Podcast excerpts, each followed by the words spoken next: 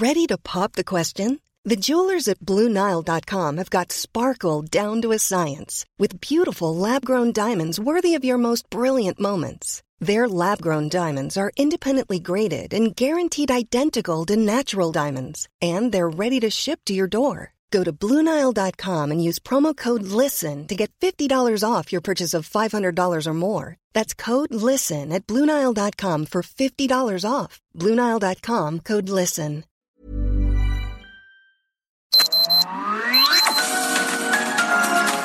Heraldo Media Group presenta Sergio Sarmiento y Lupita Juárez. Información veraz y oportuna con un toque personal y humano. Por El Heraldo Radio, donde la H suena y ahora también se escucha.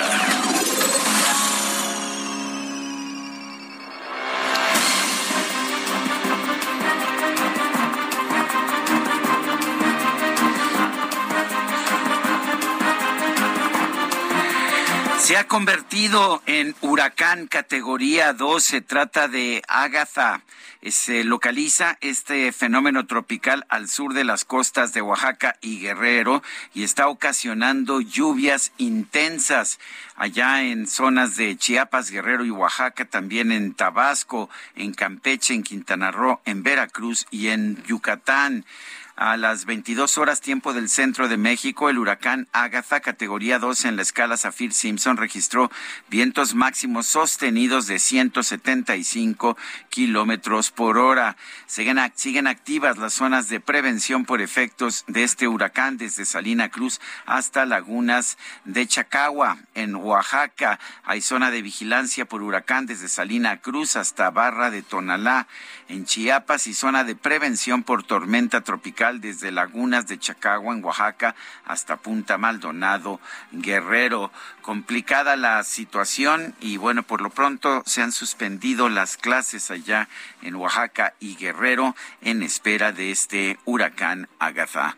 Son las siete de la mañana, siete de la mañana con un minuto. Yo soy Sergio Sarmiento aquí ya en vivo y en directo en la cabina del Heraldo Radio. Quiero, quiero agradecerle a usted que nos esté escuchando y que haga posible este programa. Lo invito a quedarse con nosotros. Aquí estará bien informado, por supuesto, pero también, también podrá tener un rato agradable, ya que si la noticia lo permite, a nosotros nos gusta darle el lado amable. Guadalupe Juárez, ¿cómo estás? Muy buenos días. Hola, ¿qué tal? Qué gusto saludarte, Sergio Sarmiento. Muy buenos días, bienvenido. Oye, muchas gracias por los chocolates. Ah, pues está bien. Hombre, me encantan y además... Ya no los pude comprar en Suiza, pero son parisienses. Oye, qué bonito. Además, mira, nada más, este, pues con estas, eh, se antojan primero porque son chocolates, pero mira nada más, qué bonitas. sí, sí, las sí. envolturas. Las envolturas. Muy muy bien, muy bien, para todo el equipo. Sí, de, de, de Montmartre, de, de, bueno, de dónde más, el Metropolitano, hombre, me los voy a comer con mucho gusto. Oye, ¿qué tal le fue al Checo Pérez, eh? ¡Qué emoción! ¡Qué carrera! muy bien, muy bien. Ahora sí que tenso, tenso, tenso. Yo vi, yo vi, una repetición, yo venía volando, no la pude ver pero, vi una repetición. Qué bonito, qué bonito se siente que un mexicano. Y el Pato Ward ah, segundo sí, en segundo, tampoco está mal. No, hombre, uno, dos, uno, dos, los mexicanos. Ya ves que está muy contenta mucha gente, por supuesto, celebrando estos triunfos, el de, el de Checo. ¿eh? sí, cómo no, hasta, hasta chapuzón hubo y toda la cosa, ¿no? Sí, pero el problema es que eso, eso, eso generó entripados. Cuando el se dieron con el expresidente Felipe Calderón.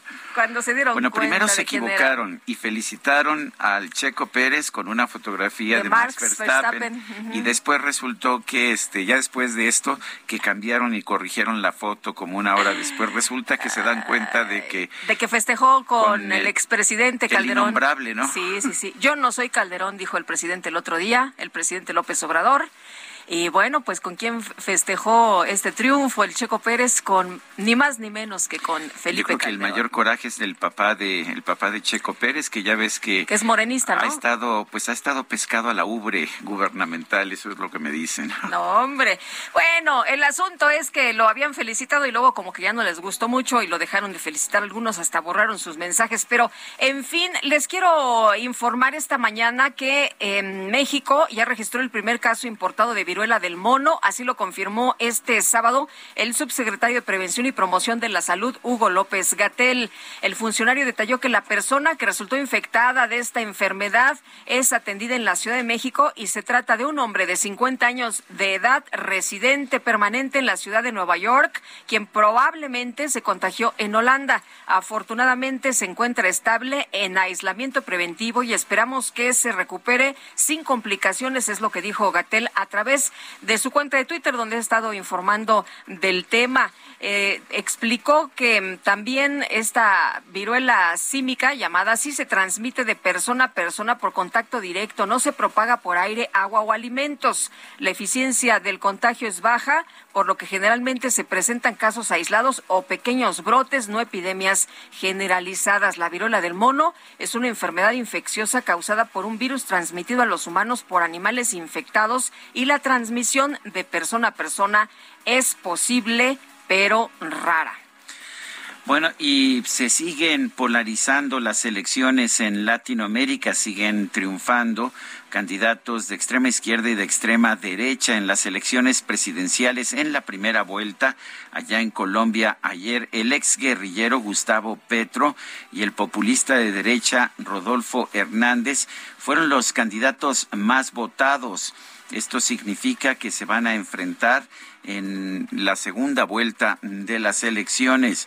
Eh, Petro es candidato del llamado pacto histórico, obtuvo 8 millones, más de 8 millones de votos equivalentes al 40.39%. Y bueno, Rodolfo Hernández, que fue la sorpresa de esta jornada, obtuvo más de 5 millones de, de votos que representan 27.99%. En tercer lugar quedó el exalcalde de Medellín, Federico Fico Gutiérrez, de la coalición de derecha Equipo por Colombia, a quien las encuestas daban el segundo lugar, fue superado por Hernández, quien le pisaba los talones durante buena parte de la campaña. Eh, ya Fico Gutiérrez dijo que apoyaba, apoyaba a Rodolfo Hernández a pesar de las enormes diferencias que tuvieron en la campaña, porque dijo que el triunfo del exguerrillero Gustavo Petro era inaceptable. Son las siete de la mañana con siete minutos.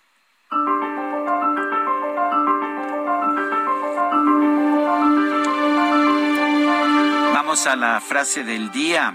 No aceptar un error es un error más grande. Robert Huff.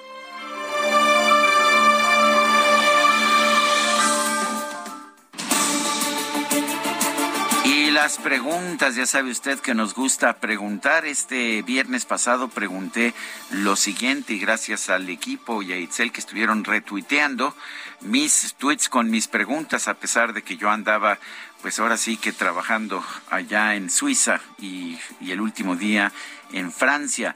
La pregunta de este viernes fue, ¿debe sancionarse Alejandro Moreno Alito? presidente del PRI, por sus dichos sobre financiamiento ilegal y su descalificación a los periodistas. Nos dijo que sí el 80.8%, que no el 13%, quién sabe, 6.2%. Recibimos 6.515 participaciones.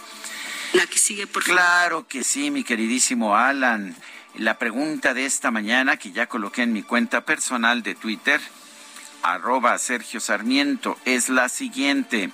¿Está haciendo el gobierno de AMLO demasiado suave con el crimen organizado? Nos dice que sí el 96.7%, que no el 2.2%, quién sabe. 1.1%. En 33 minutos hemos recibido ya 1.608 votos. Y siete con ocho minutos.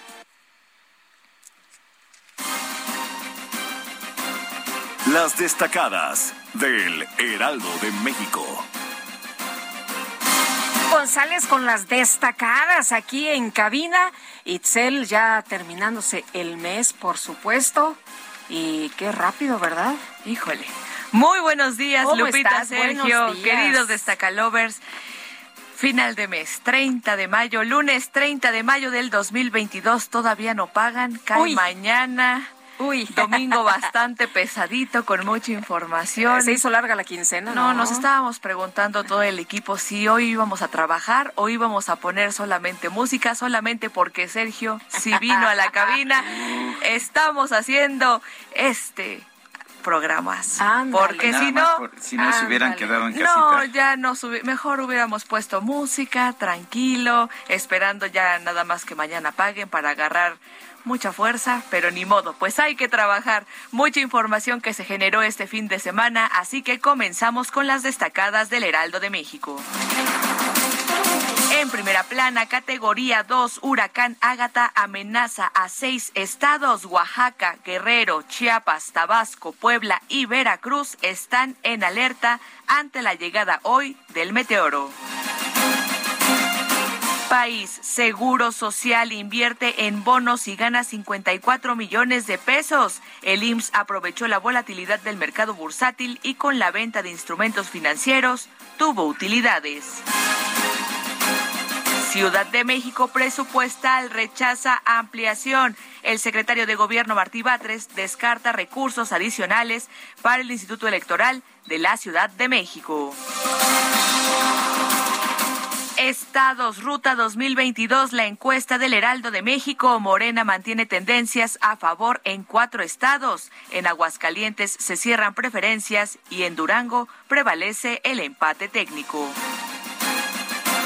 Orbe, viruela del mono rechazan vacunación. Según la OMS, las medidas de higiene, sexo seguro y rastreo puede ayudar a controlar el brote. Meta, Roland Garros. Hay choque de colosos en cuartos de final. Rafa Nadal se mide con Novak Djokovic por décima ocasión en este torneo. Y finalmente, en mercados, estrategia de Segalmex, preparan compra de maíz. Se informó que van a adquirir 521 mil toneladas, principalmente en el estado de Sinaloa. Lupita, Sergio, amigos, hasta aquí las destacadas del Heraldo. Feliz lunes. Igualmente, buenos días.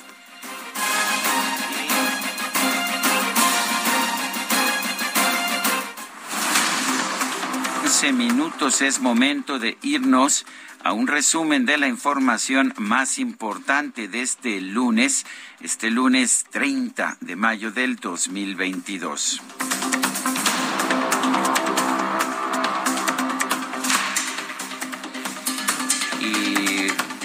Un segundo, no sé si ya la Empiezo, tengas tú. Empiezo yo con nuestro resumen. pues mira, la primera noticia es que estamos empezando la semana, Sergio, que ya es lunes, que ya es 30 de mayo del 2022. Que no nos hemos acabado el quinto mes. que ahí la llevamos, ahí la llevamos, ya merengues. Bueno, el presidente López Obrador realizó este fin de semana una gira de trabajo por Sinaloa y Chihuahua. El mandatario aseguró que las nuevas plantas hidroeléctricas de Picachos y Santa María empezarán a operar en marzo del 2022. 2024. Eh, las dos presas se van a equipar para que funcionen como hidroeléctricas. Ah, es decir, van a producir energía también. ¿A partir de cuándo sería eh, a finales del año próximo y eh, se está pensando que a más tardar en marzo del 24 ya van a estar turbinando este, las dos presas. Bueno, y un grupo de reporteros que cubrió la gira del presidente López Obrador denunció haber sido interceptado por hombres armados en un presunto narco-retén en el llamado Triángulo Dorado de Sinaloa. Bueno, tras este incidente, el presidente López Obrador rechazó que en el estado de Sinaloa haya territorios tomados por los grupos del crimen organizado. Dijo, no pasa nada, hombre, no pasa nada. Vamos a escuchar. Hay este, en algunos lugares del país, no solo en Sinaloa, personas que están actuando pensando que se debe de cuidar una región que no lleven armas y a veces hay confusiones, pero en general todo bien. No es que los grupos delictivos estén tomando ciertos territorios de Sinaloa y que no, más lo que ellos dicen los conservadores. entonces no es, no es eso es lo que ellos dicen, pero no les crean a los conservadores. Bueno, no les crean a los conservadores, dice el presidente. No hay ningún problema. No hubo ningún problema, hombre. Afortunadamente, no mataron a nadie, no hubo nada. Afortunadamente es lo que dice el presidente López Obrador. Y si piensas lo contrario, si piensas que hay gente, pues, eh, cooptando territorios en México, eres un conservador. Un juez federal vinculó a proceso a Rodrigo N., presunto involucrado en el ataque a integrantes de la comunidad Levarón en Bavispe, Sonora. Se le acusa de delincuencia organizada con la finalidad de cometer delitos contra la salud. En el marco de la presentación del plan para reconstruir la seguridad, el gobernador de Nuevo León, Samuel García, anunció una inversión de 9 mil millones de pesos en esta materia. Datos oficiales del Secretaría de Seguridad Pública Nacional. Miren Nuevo León dónde está. Miren Nuevo León dónde estamos comparado con los otros estados. Tenemos un plan, tiene tres pilares, modelo de atención focalizada, es decir, estrategia, no andar a lo loco, inteligencia, fuerza e infraestructura. Hay que meterle, a la seguridad hay que meterle y mucho, porque un estado sin seguridad no va a salir nada. Y de nada sirve un metro y una carretera si no hay seguridad. Las autoridades de Puebla confirmaron que en el interior de una cisterna en un inmueble abandonado del municipio de Amozoc fue hallado el cuerpo de Sandra Elizabeth Méndez Portillo, quien fue secuestrada el pasado 27 de abril. Diez mujeres asesinadas diario en México es lo que estamos viviendo, este terror, esta situación tan lamentable. Cientos de personas realizaron una marcha del Ángel de la Independencia al Monumento a la Revolución para exigir que se detenga la violencia en el país. La organización Chalecos Amarillos denunció que la política de abrazos a los delincuentes y balazos para la ciudadanía no ha funcionado.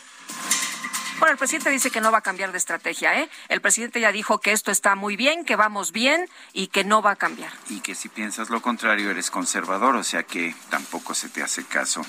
La Autoridad Educativa Federal en la Ciudad de México presentó una denuncia ante la Fiscalía Capitalina luego de que un alumno de secundaria de la alcaldía Venustiano Carranza amenazó con realizar un tiroteo en su escuela. La jefa de gobierno de la Ciudad de México, Claudia Sheinbaum, viajó a Aguascalientes y Durango para acudir a los cierres de campaña de los candidatos de Morena en esos estados. A través de Twitter, la mandataria capitalina aclaró que solicitó el descuento del día de trabajo para poder acudir a los cierres de campaña de los candidatos de Morena. El presidente nacional del PAN, Marco Cortés, aseguró que el secretario de Gobernación, Adán Augusto López, se convirtió en un vil activista político por participar en el cierre de campaña de Morena en Aguascalientes. Se supone que el secretario de Gobernación es el interlocutor con todas las fuerzas políticas, pero ¿cómo eres interlocutor si estás dedicado a una campaña política? Primero lo primero. El dirigente nacional del PRI, Alejandro Moreno Alito, denunció que Morena y el gobierno federal arman campañas de desprestigio en su contra para intentar intimidarlo. Y hoy, este gobierno cínico y mentiroso de Morena, que quiere instaurar una dictadura en México, no lo vamos a permitir, porque arman campañas de desprestigio, nos quieren asustar y nos quieren amedrentar. Y desde aquí le decimos a Morena y al gobierno, ni nos doblan ni nos asustan. Aquí estamos de frente para enfrentarnos con todo. Yo no sé si hay una campaña de desprestigio, pero parece que Alito se desprestigia solo, ¿no? Él solito puede. Bueno, pues eh, ya nos advirtió la gobernadora de Campeche, Laida Sansores, que hay seis, 60 horas de grabaciones y que, bueno, pues a, ver qué más se encuentra, pero con lo que ya se dio a conocer, con lo que ya se informó, ya le pegó muy fuerte y no queda nada más ahí en la publicación ante la, ante la fiscalía.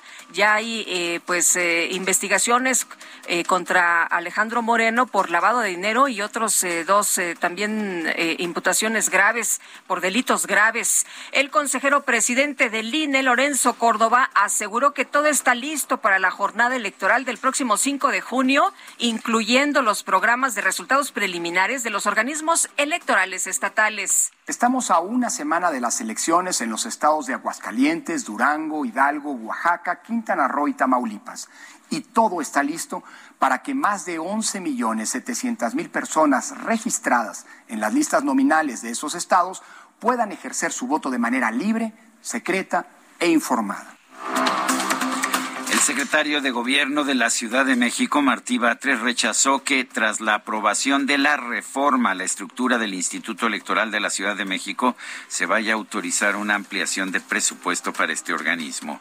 Sí es importante poner un límite al gasto superfluo que se realiza en este tipo de instancias y ellos tienen el presupuesto para pagarle sus prerrogativas a los partidos y para su propia operatividad interna en un año no electoral. Tienen recursos suficientes y hasta les sobran.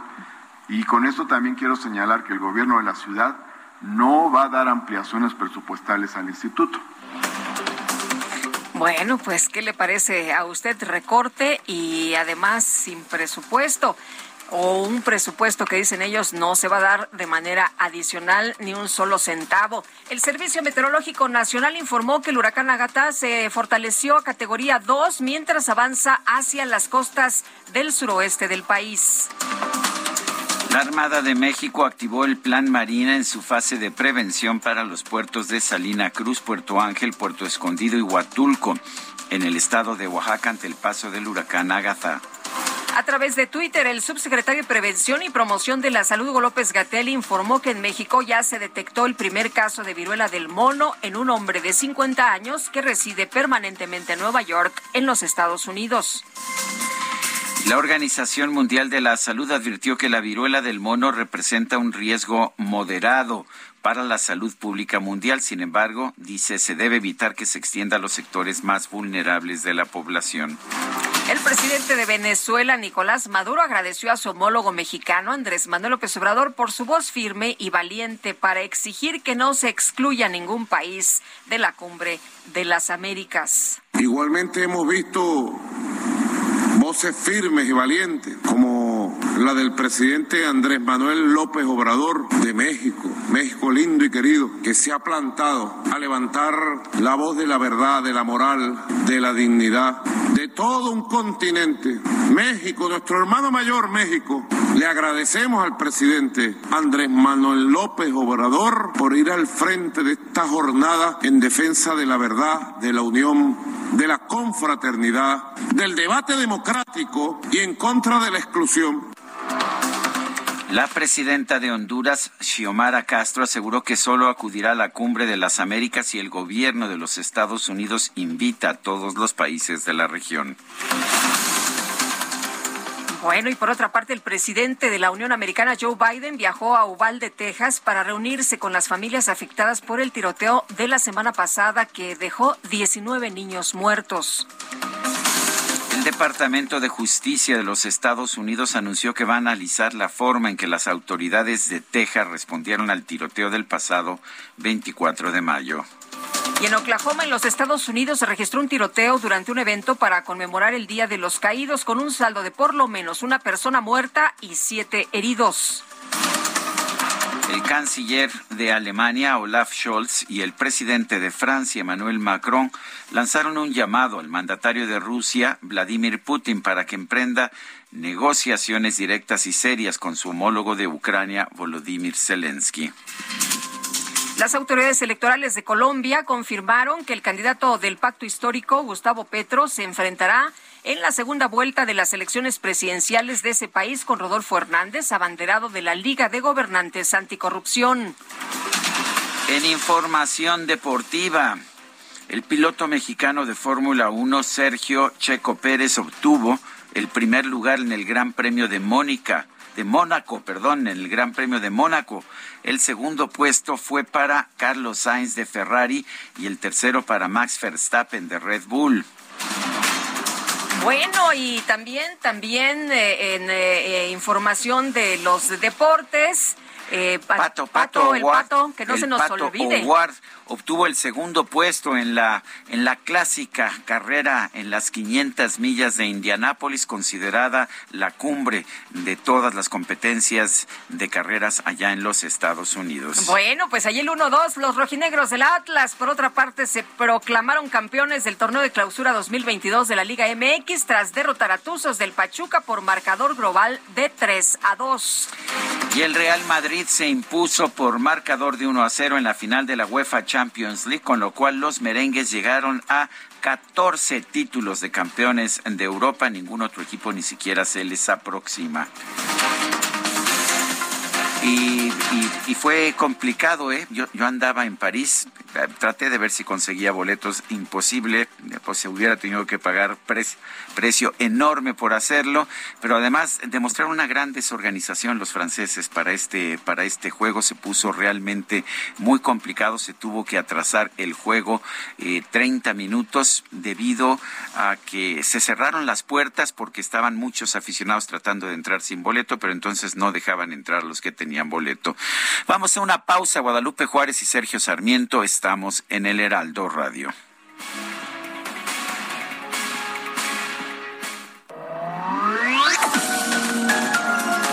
Sergio Sarmiento y Lupita Juárez quieren conocer tu opinión, tus comentarios o simplemente envía un saludo para ser más cálida esta mañana. Envía tus mensajes al WhatsApp 5520 109647.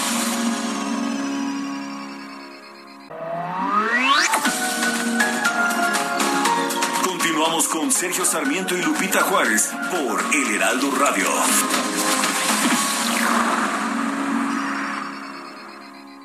Emprendedores, empresarios e inversionistas, todos reunidos en un mismo lugar. La Feria Internacional de Franquicias, este 9, 10 y 11 de junio en el World Trade Center de la Ciudad de México. Las franquicias más exitosas del mercado. Regístrate en www.fif.com.mx. El Día Mundial de la Esclerosis Múltiple se conmemora el 30 de mayo y es un día de reflexión y concienciación sobre una de las enfermedades crónicas más comunes del sistema nervioso. La esclerosis múltiple es una enfermedad crónica con frecuencia discapacitante que resulta del daño a la mielina, que es la capa protectora que recubre las fibras nerviosas del cerebro, médula espinal y nervios ópticos. Es una de las enfermedades neurológicas más comunes en personas de entre 20 y 30 años, difícil de diagnosticar, por lo que la divulgación de ella es absolutamente necesaria. Si se diagnostica tempranamente, el paciente tiene la oportunidad de ralentizar el progreso de la enfermedad y vivir con normalidad. Con esta oferta llego hasta la cocina. Aprovecha el 3x2 en chiles y vegetales envasados. Y además, 3x2 en todos los helados, paletas y postres Holanda en Nestlé. Sí, 3x2. Con Julio, lo regalado te llega. Solo en Soriana. A junio 2. Aplican restricciones.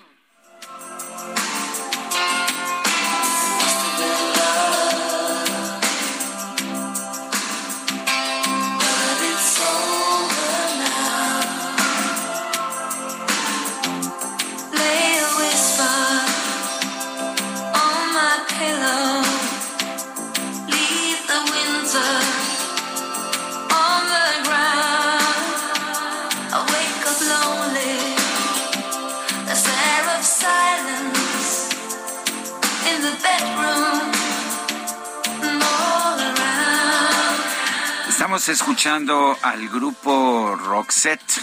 Hoy, ah, hoy es aniversario de la fecha de nacimiento de Gun Marie Fredrickson, eh, Marie Fredrickson, que participó en este grupo y que falleció, falleció el 9 de diciembre de 2019. It Must Have, It Must Have Been Love es el nombre de esta canción. Hoy vamos a estar recordando a este grupo sueco de pop rock llamado Roxette. ¿Te parece, Guadalupe? Me encanta la idea, muy ochentero, así que, pues la verdad lo voy a disfrutar mucho esta mañana. Espero que nuestros amigos del auditorio también. Y vámonos a los mensajes. Nos dice Salvador Luna, a quien le mandamos un fuerte abrazo. Buen día y buena semana para toda la familia del Heraldo Radio. Abrazos a todos. Dice otra persona, buenos días Lupita y Sergio, soy Elizabeth de Ixtapaluca y no puedo creer que estamos en el país de no pasa nada y la violencia y la inseguridad, el feminicidio, ¿eso es nada? pues eh, depende de quién le pregunte, ¿no? Si le pregunta al presidente, pues no pasa nada. Productiva semana, el inapropiado manejo de la política energética actual va a ocasionar gran atraso al país, es lo que nos comenta Rodolfo Contreras desde Querétaro. Son las siete, las siete de la mañana con treinta y cuatro minutos y vamos con información desde la conferencia de prensa de esta mañana. El presidente Andrés Manuel López Obrador felicitó a Checo Pérez, a Sergio Pérez por su triunfo en el Gran Premio de Montecarlo, de Mónaco y también felicitó al Atlas por su bicampeonato en el fútbol profesional. Felicidades a Checo Pérez, que ganó el premio de Mónaco, y felicidades al Atlas, que también triunfó. Eso es lo que dijo el presidente. El mandatario también mandó un abrazo a los seguidores del Pachuca por su segundo lugar en el torneo de clausura 2022. Este domingo el piloto mexicano Checo Pérez ah, se alzó con el, el triunfo en el premio de Monte Carlo en la Fórmula 1. Consiguió su tercera victoria en la máxima categoría del automovilismo y la primera victoria este año ya con el uniforme de Red Bull. Eh, Checo Pérez dominó el histórico circuito de Monte Carlo, fue líder desde la vuelta 22 y llegó a la meta para luego subir al podio en una carrera muy accidentada. El Atlas también venció al Club Pachuca en la final del fútbol mexicano con lo que consiguió el bicampeonato. Vamos a escuchar lo que dijo el presidente. Iniciar la semana, felicidades a Checo Pérez que ganó el premio de Mónaco y también felicidades al Atlas que también triunfó y también un abrazo a todos los eh, seguidores, apoyadores del Pachuca. Pues ahí lo dicho por el presidente. Bueno, por cierto que habló también de otros eh, temas este fin de, de, semana relacionados con, pues ya sabe usted, la inseguridad, que es uno de los temas que más preocupan a los ciudadanos. El presidente López Obrador respondió a los cuestionamientos sobre los asaltos en carreteras del país. Aseguró que su gobierno está haciendo el trabajo y la Guardia Nacional está en todas las carreteras para que no haya delitos. Bueno, son las siete, siete de la mañana con treinta y seis minutos. Vamos a, vamos a una mención. ¡Julio, Julio! Estoy decidido. Hoy le llego a Lucía. Pues llégale limpiecito. Con el 3x2 en todos los detergentes y suavizantes. Y además 3x2 en todo el cuidado bucal. Sí, 3x2 en cuidado bucal. Con Julio lo regalado te llega. Solo en Soriana. A junio 2. Aplican restricciones.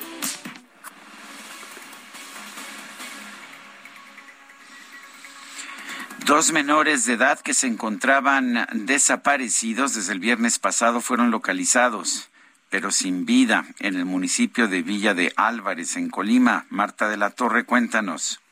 ¿Qué tal? Buenos días, Sergio Lupita. Efectivamente, pues el día de ayer la Fiscalía General del Estado confirmó el hallazgo precisamente de los cuerpos sin vida de dos menores de edad quienes tenían reporte de desaparecido desde el viernes pasado y que, eh, pues bueno, lamentablemente fueron encontrados sin vida. Este hallazgo se registró el sábado en la colonia Villas de Alameda, en el municipio de Villa de Álvarez, Colima, y de acuerdo con lo informado por la Fiscalía, eh, se recibió un reporte en el cual se le informaron del hallazgo de estos eh, cuerpos sin signos vitales. En consecuencia, el personal de la, de la Policía Investigadora y también de servicios periciales se trasladó al lugar de los hechos para realizar los actos de indagatoria y determinar las líneas de investigación que permitan esclarecer estos hechos. Los peritos forenses en la fijación de los indicios y trasladaron los cuerpos sin vida a las instalaciones de la Fiscalía para pues practicarle las, las necropsias de ley, las necropsias correspondientes. Uno de los cuerpos, de acuerdo con lo informado ayer por la Fiscalía, ya fue plenamente identificado por sus familiares, mientras que el otro pues todavía está en proceso de identificación. La Fiscalía aseguró que desde el momento del reporte de la desaparición de los jóvenes pues estuvo en comunicación constante con los familiares y también indicó que continuarán con las pesquisas bajo los protocolos establecidos para lograr el, esclarecimiento del caso y la captura de quién o quienes resulten responsables. También la gobernadora Indira Vizcaíno Silva, pues ella expresó en sus redes sociales sus condolencias a los familiares de estos dos jóvenes y también indicó que eh, instruyó a la Fiscalía General del Estado a que realice una investigación profunda para esclarecer lo sucedido. De igual manera, pues informó que están pues muy pendientes con la familia, eh, muy cerca de este caso, precisamente pues para dar con los responsables. Era información, Sergio Lupita. Muy bien, pues gracias, gracias Marta de la Torre por esta información. Gracias, buen día. Hasta luego. Hace unos días nos informaba nuestra compañera Gabriela Montejano de ataques simultáneos allá en Guanajuato con un saldo de 11 personas muertas. Ahora, eh, Gaby Montejano, pues sigue la violencia y fueron eh, ejecutados, fueron asesinados cinco hombres. Cuéntanos, buenos días. Hola, ¿qué tal? Muy buenos días. Así es, pues eh, los multihomicidios continúan en el estado de Guanajuato y este fin de semana se registró el ataque a una familia y cinco hombres fueron ejecutados a balazos en una comunidad del municipio de Comonfort. Los hechos ocurrieron alrededor de las 12.30 de la madrugada del sábado y los reportes a cabina de emergencia informaron sobre una balacera en la comunidad El Potrero, ubicada a unos kilómetros de la cabecera municipal. Al lugar llegaron elementos de seguridad pública y socorristas, mismos que confirmaron el fallecimiento de cinco hombres de los cuales uno era menor de edad. Originalmente se había comentado que uno de ellos tenía 17 años, por lo que se pensaba que eran dos menores, pero la Fiscalía el día de ayer confirmó que solo uno era un adolescente. Los oxisos respondían a los nombres de Antonio y Jorge Miguel, de 24 años, Oscar, de 27, Paul, de 30, y el adolescente. La zona fue acordonada por autoridades municipales y federales, mientras que horas más tarde pues llegó el personal de la Fiscalía de la región de San Miguel de Allende para llevar a cabo las investigaciones correspondientes. Este es mi reporte desde el estado de Guanajuato. Gracias, buenos días. Muy buenos días. Son las siete con cuarenta. La diputada de Movimiento Ciudadano, María Teresa Rosaura Ochoa, presentó una iniciativa que plantea que las mujeres víctimas de ataque con ácido reciban atención integral en los hospitales del sector salud. Jorge Almaquio, cuéntanos. Gracias, Sergio. Lupita, amigos, así es, la diputada federal de Movimiento Ciudadano, María Teresa Rosaura Ochoa, presentó una iniciativa que plantea que las mujeres víctimas de ataque con ácido u otras sustancias abrasivas y que hayan sufrido quemaduras en cualquier parte del rostro o cuerpo reciban atención integral en los hospitales del sector salud. La propuesta contempla que en la hospitalización se lleven a cabo las cirugías reconstructivas que se requieran en la zona afectada del cuerpo, la rehabilitación, los servicios de psicología y también nutrición. Las reformas y adiciones a diversas disposiciones del artículo 6 de la Ley General de Acceso de las Mujeres a una Vida Libre de Violencia y el artículo 77 bis 1 de la Ley General de Salud definen a la violencia con ácido o con otras sustancias abrasivas como cualquier acto de agresión hacia la mujer donde se utiliza ácido o sustancias químicas para causar daños o incluso la muerte dolorosa y violenta. El documento enviado para dictamen a la Comisión de Igualdad de Género y para opinión a la Comisión de Salud expone que en México se han reportado 30 víctimas de ataques con ácido por esta causa en los últimos 20 años. De acuerdo con la Fundación Carmen Sánchez, desde 2001 se han presentado las denuncias de 26 mujeres que han sido atacadas por ácido, de las cuales únicamente hay una persona sentenciada. En 96% de los casos no ha habido sentencia, pero cuatro agresores ya fueron vinculados a proceso, tres por feminicidio en grado de tentativa y uno por violencia familiar. 90% de los ataques va dirigido al rostro de la mujer y de las 28 víctimas mujeres, solo 22 han logrado sobrevivir. Las entidades federativas que más reportan estos crímenes contra el género femenino son la Ciudad de México, Puebla y el Estado de México. Sergio Lupita, amigos, el reporte que les tengo. Buen día. Jorge, Jorge Almaquio, muchas gracias. Fuerte abrazo. Bueno, 30 víctimas, mujeres, estas que han sido atacadas con ácido en los últimos años y solo un sentenciado. ¿Puede usted creer esto?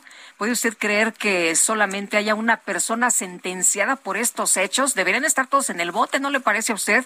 Bueno, el presidente de Morena, Mario Delgado, interpondrá una denuncia formal ante la Fiscalía General de la República en contra de los 223 legisladores de oposición que votaron pues eh, en contra de la reforma eléctrica. Elia Castillo, cuéntanos, ¿qué tal? Muy buenos días. Muy buenos días, Lupita Sergio, los saludo con mucho gusto a ustedes el auditorio. Así es, el presidente nacional de Morena, Mario Delgado, bueno, pues ya confirmó que en los próximos días, esta semana, presentará justamente esta denuncia penal ante la Fiscalía General de la República, que recordemos anunció desde abril pasado, pues interpondría en contra de los 223 diputados del PAN, PRI, PRD y Movimiento Ciudadano que votaron en contra de la reforma eléctrica en abril pasado, a pesar de que eh, se tenía previsto que la presentación de esta denuncia fuera justamente el día de ayer, Lupita, pues el dirigente pospuso la entrega de este recurso para los próximos días. Delgado subrayó que Morena tiene una responsabilidad histórica con el pueblo de México, por lo que la presentación de esta denuncia, aseguró, es un acto de congruencia. Eh, les comentaba que justamente pues ya se había adelantado el dirigente nacional de Morena el mes pasado para pues anunciando que presentaría esta denuncia que en un principio dijo sometería primero a consulta ciudadana si eh, pues el, la, la ciudadanía quería o no que se presentara este recurso. Sin embargo, días después, pues anunció que siempre sí lo iba a presentar por traición a la paz en contra de estos 223 diputados que, bueno, luego de que se eh, pues desechó esta iniciativa presidencial, continúan con esta campaña de eh, que fueron traidores a la patria los legisladores de oposición que votaron en contra de esta reforma constitucional. Así que en los próximos días estaremos viendo eh, pues la presentación de esta denuncia penal que ya han adelantado los diputados, pues es totalmente inconstitucional toda vez que no se puede reconvenir a los diputados en eh, sus decisiones, en su voto, en su opinión, además de que pues gozan de fuero constitucional y en todo caso primero de, pues deben ser desaforados eh, en la Cámara de Diputados. Repito, ese es el reporte que Oye, ¿es una denuncia penal? Así es, es una denuncia penal por traición a la patria eh, ante la Fiscalía General del Arco. Bueno, bueno, muchas gracias, Elia.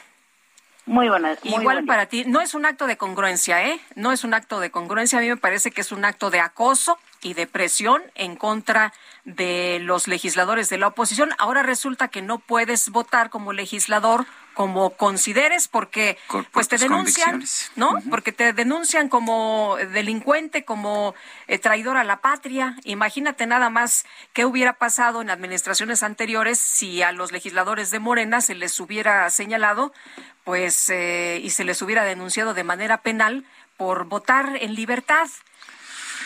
El senador de Morena, Ricardo Monreal, pidió al gobierno federal y al INE que cuiden las elecciones en Durango, Tamaulipas y Aguascalientes por la guerra sucia. Misael Zavala, cuéntanos. Buenos días, Sergio. Buenos días, Lupita. Efectivamente, Sergio, pues el senador y líder de Morena en la Cámara Alta, Ricardo Monreal, eh, afirmó que las últimas dos semanas han sido particularmente intensas de guerra sucia en todos los estados donde habrá elecciones. Además, pues también acusó que se ha profundizado la crispación, la confrontación, el contraste y lamentablemente salen a la luz miles de panfletos ofensivos, miles de comunicaciones, grabaciones y hasta espionaje. Ante esto, pues el coordinador eh, de la Junta de Coordinación Política del Senado pidió al gobierno federal y al Instituto Nacional Electoral que cuide las elecciones y tenga especial atención en los estados de Durango, Tamaulipas, Aguascalientes, donde a decir del senador morenista, pues se ha arreciado la guerra sucia y también pues hay eh, pues eh, las encuestas, las últimas encuestas indican que van muy cerradas las elecciones en estos tres estados del país. Eh, dijo que pues hace un llamado a que se tenga la calma, que no se caiga en la provocación y que el Instituto Nacional Electoral y el Gobierno Federal a través de sus instituciones tengan especial cuidado en estas tres pues en estos tres estados del país Detalló que por su experiencia conoce que la gente pues decide 10 días antes de la elección, es decir, pues que en este momento ya la gente ya decidió, pero la guerra sucia, el espionaje y las denuncias sí influyen en el voto de los indecisos, que son los que pueden hacer la diferencia en una elección cerrada, es decir, pues en estas elecciones de Tamaulipas, de Durango y eh, pues también de Aguascalientes. El coordinador de Morena en la Cámara Alta sostuvo que lo que se aconseja es que pues no se caiga en la eh, provocación, que se mantenga la calma, porque pues el pueblo ya decidió en este momento. Sergio Lupita, hasta aquí la información. Misael Zavala, muchas gracias. Gracias, buenos días. Buenos días. El consejero presidente Lorenzo Córdoba aseguró que la confianza de la ciudadanía en el Instituto Nacional Electoral está intacta. Esto de cara a las elecciones en seis entidades del país el próximo 5 de junio. A través de su ya tradicional videomensaje de los domingos en su cuenta de Twitter, el consejero presidente dijo que todo está listo para que más de 11 millones 700 mil personas registradas en las listas nominales de las diferentes entidades en las que habrá elecciones puedan ejercer su voto de manera libre, secreta e informada. Dijo que el próximo domingo se instalarán más de 21 mil casillas y más de 147 mil ciudadanas y ciudadanos van a estar como funcionarios de las mismas.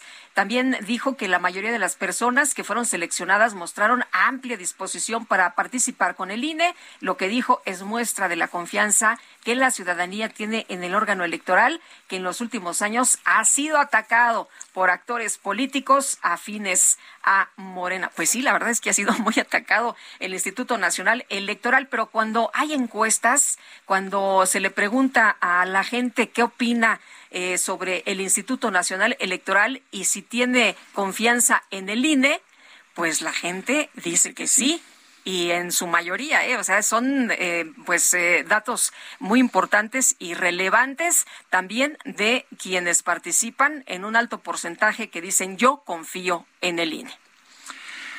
Son las siete con cincuenta. Desde aquí le decimos a Morena y al gobierno federal ni nos doblan ni nos asustan.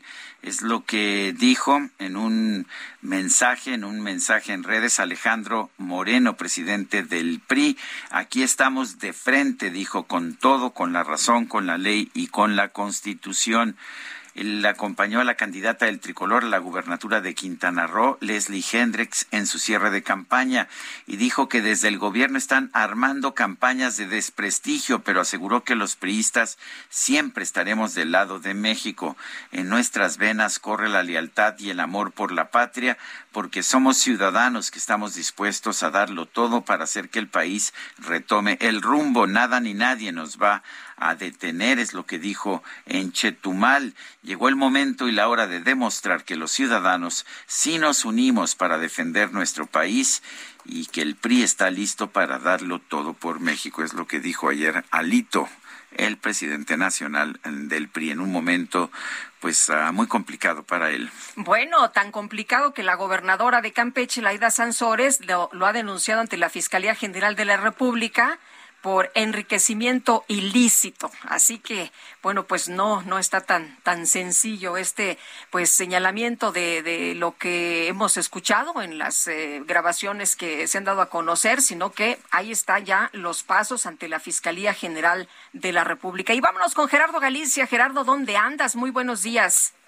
Justo dándole seguimiento, Lupita Sergio, a lo que ocurre en la secundaria 88, luego de las amenazas eh, realizadas la semana pasada a través de WhatsApp por parte de uno de los estudiantes. Tenemos mucha incertidumbre, algo de molestia por parte de los padres de familia Lupita, debido a que hay realmente poca información. No se sabe si este joven continúa llegando o, o va a continuar eh, al interior de este plantel. De hecho, ya muchos padres de familia han decidido no traer a sus eh, y de hecho estaban ya ingresando algunos, algunos eh, padres de familia eh, para tratar de dialogar con las autoridades. Hasta momento esto no ha ocurrido y ya platicamos con uno de ellos y nos cuenta que las amenazas contra los estudiantes aún continúan. Platicamos al respecto con la señora Beatriz Pérez. Eso es lo que nos ha comentado Lupita. Las volvió a enviar por WhatsApp. Las volvió a enviar por WhatsApp y nos dijo, o bueno, les dijo a los niños, pues, que lo veían acá afuera, o, sea, que lo iban a ver acá afuera, que como lo habían mandado sacar de la escuela, que no se iba a quedar ahí las amenazas. Que él acá afuera iba a matar a varios.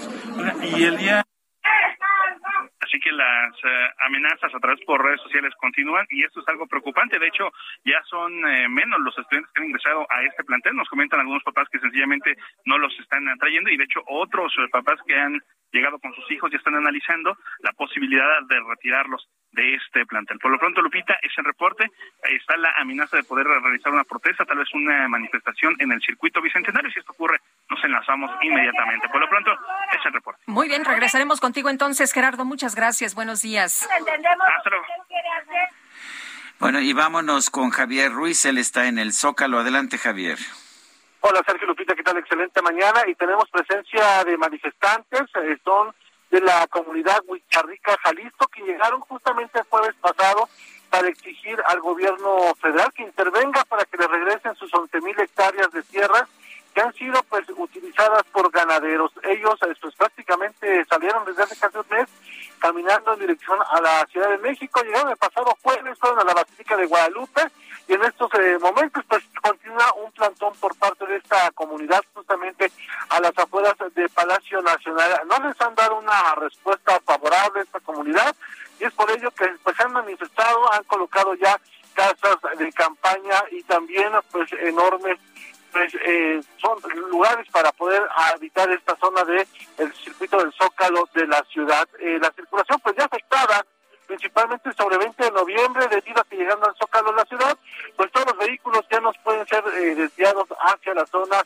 del Palacio Nacional, tienen que utilizar el sentido opuesto hacia la calle de Madero o hacia la calle de Tacuba, de además utilizar el eje central Lázaro Cárdenas, el avance es un poco más aceptable, mientras pues, se lleva a cabo este meeting que continuará, pues lo que nos bueno. han informado hasta no recibir una respuesta. Sergio. Gracias, Javier Ruiz. Son las siete con cincuenta y cuatro. Vamos a una pausa y regresamos.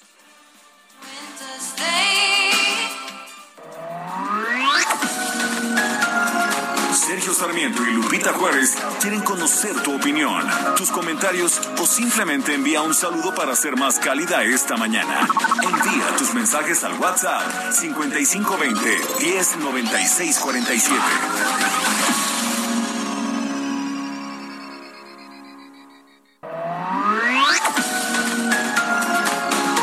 Continuamos con Sergio Sarmiento y Lupita Juárez por El Heraldo Radio.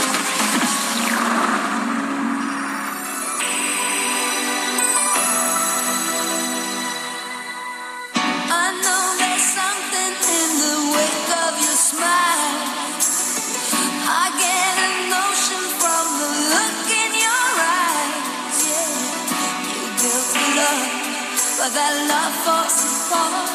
Your little piece of heaven turns to dawn. Listen to your heart when he's calling for you.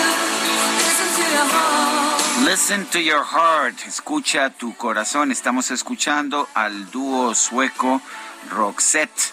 Hoy es el aniversario del nacimiento de Mari Fredriksson, quien falleció el 9 de diciembre del 2019. Estamos festejando su nacimiento 30 de mayo de 1958.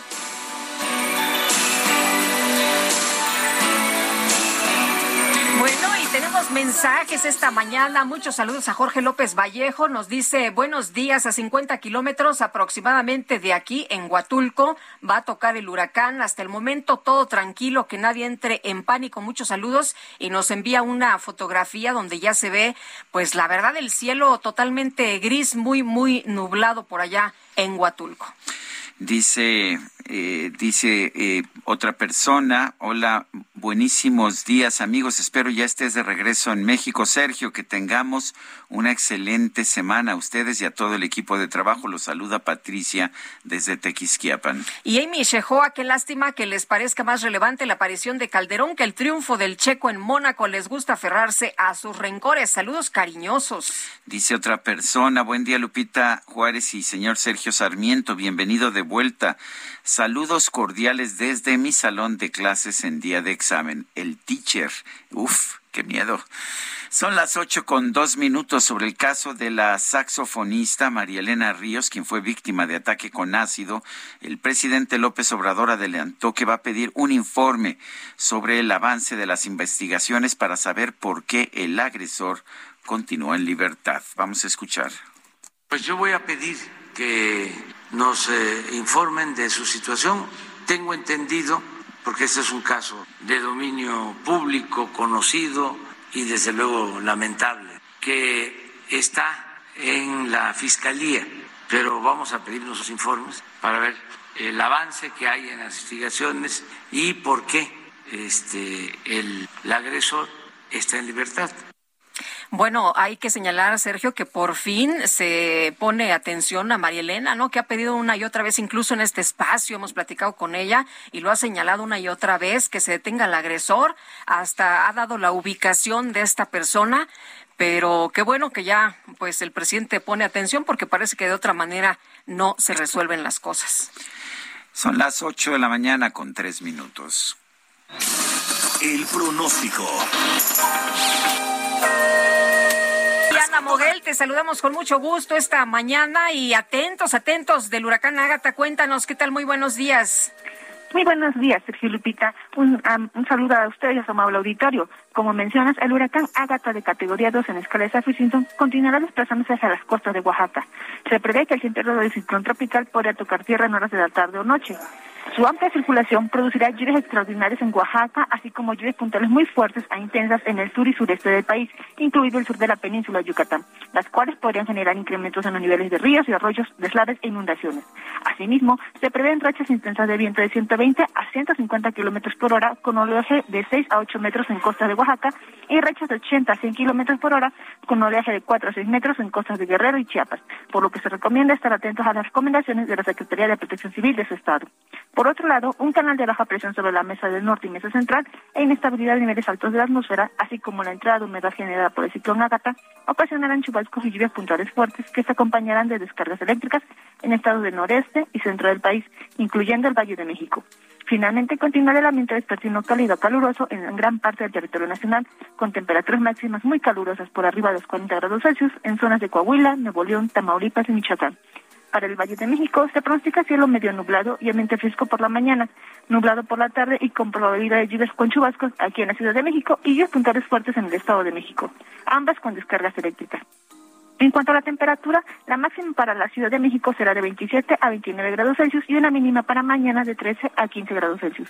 Para la capital del Estado de México se prevé temperatura máxima de 23 a 25 grados Celsius y una mínima de 5 a 7 grados Celsius. Ese es mi reporte. Regreso con ustedes. Muy bien, muchas gracias, Ana. Muy buenos días. Gracias, que tengan un excelente día. Este domingo el huracán Ágata se intensificó a categoría 2 y pues se está dirigiendo a la costa de Oaxaca. Eh, vamos a, a tener, se, nos acaba de cortar la llamada con Oscar Valencia García, coordinador de Protección Civil de Oaxaca. Eh, las últimas informaciones que teníamos en la noche es que se aproximaba a la costa de Oaxaca este, este huracán. Eh, con categoría 2 y vientos, rachas, vientos de alrededor de 175 kilómetros por hora. Vale la pena recordar que la razón por la cual eh, se denomina a una determinada tormenta eh, huracán es por la velocidad de los vientos. Pero ya está Oscar Valencia García, coordinador de Protección Civil de Oaxaca, en la línea telefónica. Don Oscar, gracias por tomar nuestra llamada. Cuéntenos eh, cuál es la cuál es la intensidad del huracán en estos momentos, por dónde se espera que llegue a la costa de Oaxaca, qué medidas están tomando. Pronóstico marca que llega a pisa tierra por las costas de Oaxaca, Puerto Ángel, Puerto Escondido, Huatulco, aproximadamente a las 4 de la tarde. Está en categoría 2 y hay este eh, probabilidad que suba, pero hace rato nos dijeron que sigue en, en categoría 2. Eh, el huracán Ágata pues, está causando más que nada este temor, pero en Oaxaca estamos organizados con presidentes municipales de la costa, de los 570 municipios están avisados más de 60 por la por por la línea donde probablemente pasa el huracán. Las fuerzas del estado como las dependencias eh, locales, las fuerzas federales estamos al tanto en cuanto eh, haya algún desastre o algún este emergencia eh, ya estamos como diciendo previniendo esa situación en Oaxaca. Conjuntamente con el gobernador Alejandro Murad Hinojosa nos ha instruido puntualmente estar en la zona don Oscar, en estos momentos, ¿cómo está la situación en cuanto a clima se refiere? ¿Está ya muy nublado? ¿Hay lluvias? ¿Hay muy fuertes vientos? ¿Y qué acciones, por ejemplo, para las escuelas y para las actividades cotidianas? Las escuelas ya anunciamos de que no va a haber clases hoy ni mañana hasta nuevo aviso. Ah, ah, el Instituto Estatal ah, de Educación Pública de Oaxaca en coordinación con la CEPCO que represento, ya anunciamos que en todas las escuelas se cerrarían para por, por cualquier eventualidad y estar preparado. En relación al, clima, estamos exactamente en Puerto Escondido, está nublado, está lluvioso, entonces ya todas las tiendas, eh, las playas están cerradas, eh, la Marina eh, Seguridad Pública del Estado están recorriendo para que la gente se guarda en sus en sus hogares. En los municipios se han creado albergues, refugios temporales para para resguardar más que nada a la gente y cuidar la vida humana. Bueno, o sea que está, están todos en espera a, a partir de las 4 de la tarde. ¿Usted dónde se va a encontrar en ese momento? Estamos con el centro de mando en Puerto Escondido, con las fuerzas del Estado, como es ESCAO, en donde esta dirección tiene maquinarias para abrir los caminos. Desde ahí estamos en comunicación con CFE a nivel federal en caso de que vaya la luz, pues eh, que nos echen la mano para restablecer la luz. En cuestión de con agua, sea a nivel Estado, en donde se pueden desbordar los ríos, arroyos. Eh, con eso, con todas las fuerzas que tiene cada dependencia, eso es lo que contamos. Pues yo quiero agradecerle, don Oscar Valencia García, coordinador de Protección Civil de Oaxaca, esta conversación. Muchas gracias, que tengan buen día. Gracias, igualmente estaremos muy atentos. Y el gobernador de Oaxaca, Alejandro Murat, confirmó la suspensión de clases precisamente por este fenómeno meteorológico. Y Karina García, tienes más detalles, cuéntanos. Eh, acabamos de perder la conexión con Karina García. Sí, hombre, se vamos cortó. a estar, vamos a estar de, de regreso en el momento en que pueda nuestro nuestro equipo de producción. Mientras tanto, eh, déjeme decirle que allá en Europa el precio del petróleo crudo ha roto la barrera de los 120 dólares por barril, esto debido a las preocupaciones en, la provisión de petróleo crudo por las sanciones que se están llevando a cabo en contra de Rusia. Y vámonos con Karina García, que nos tiene toda la información acerca de la llegada del huracán Agatha y de las acciones que se están tomando, como la suspensión de clases. Karina, cuéntanos. Así es, Sergio Lupita, buenos días. Comentarles que el gobernador de Oaxaca, Alejandro Murat Hinojosa, informó que se ha instalado ya la mesa de seguridad y protección civil ante el huracán Agata, que se espera toque tierra en unas horas en las costas de la entidad. Junto con el gobierno federal y los gobiernos municipales, dijo que se han implementado una serie de acciones para hacer frente a las afectaciones que este fenómeno meteorológico pudiera causar.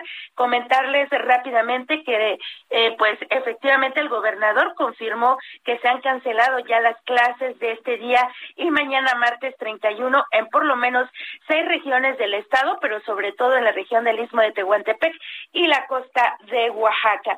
En este mismo sentido, comentarles que en municipios como San Pedro Pochutla, en la región de la costa, fueron ya habilitados por lo menos 14 escuelas como albergues temporales para resguardar a las y los ciudadanos de esta zona. Mientras tanto que en Huatulco se ha suspendido toda actividad turística marítima para evitar eh, pues poner en riesgo la vida de los pobladores y los visitantes. Lo mismo ha sucedido en Puerto Escondido, donde se espera pues que este huracán toque tierra. Comentarles rápidamente que en la capital del estado también ya eh, desde el día de ayer se han presentado pues lluvias moderadas. Sergio Lupita es el reporte. Muy bien, gracias Karina, muy buenos días.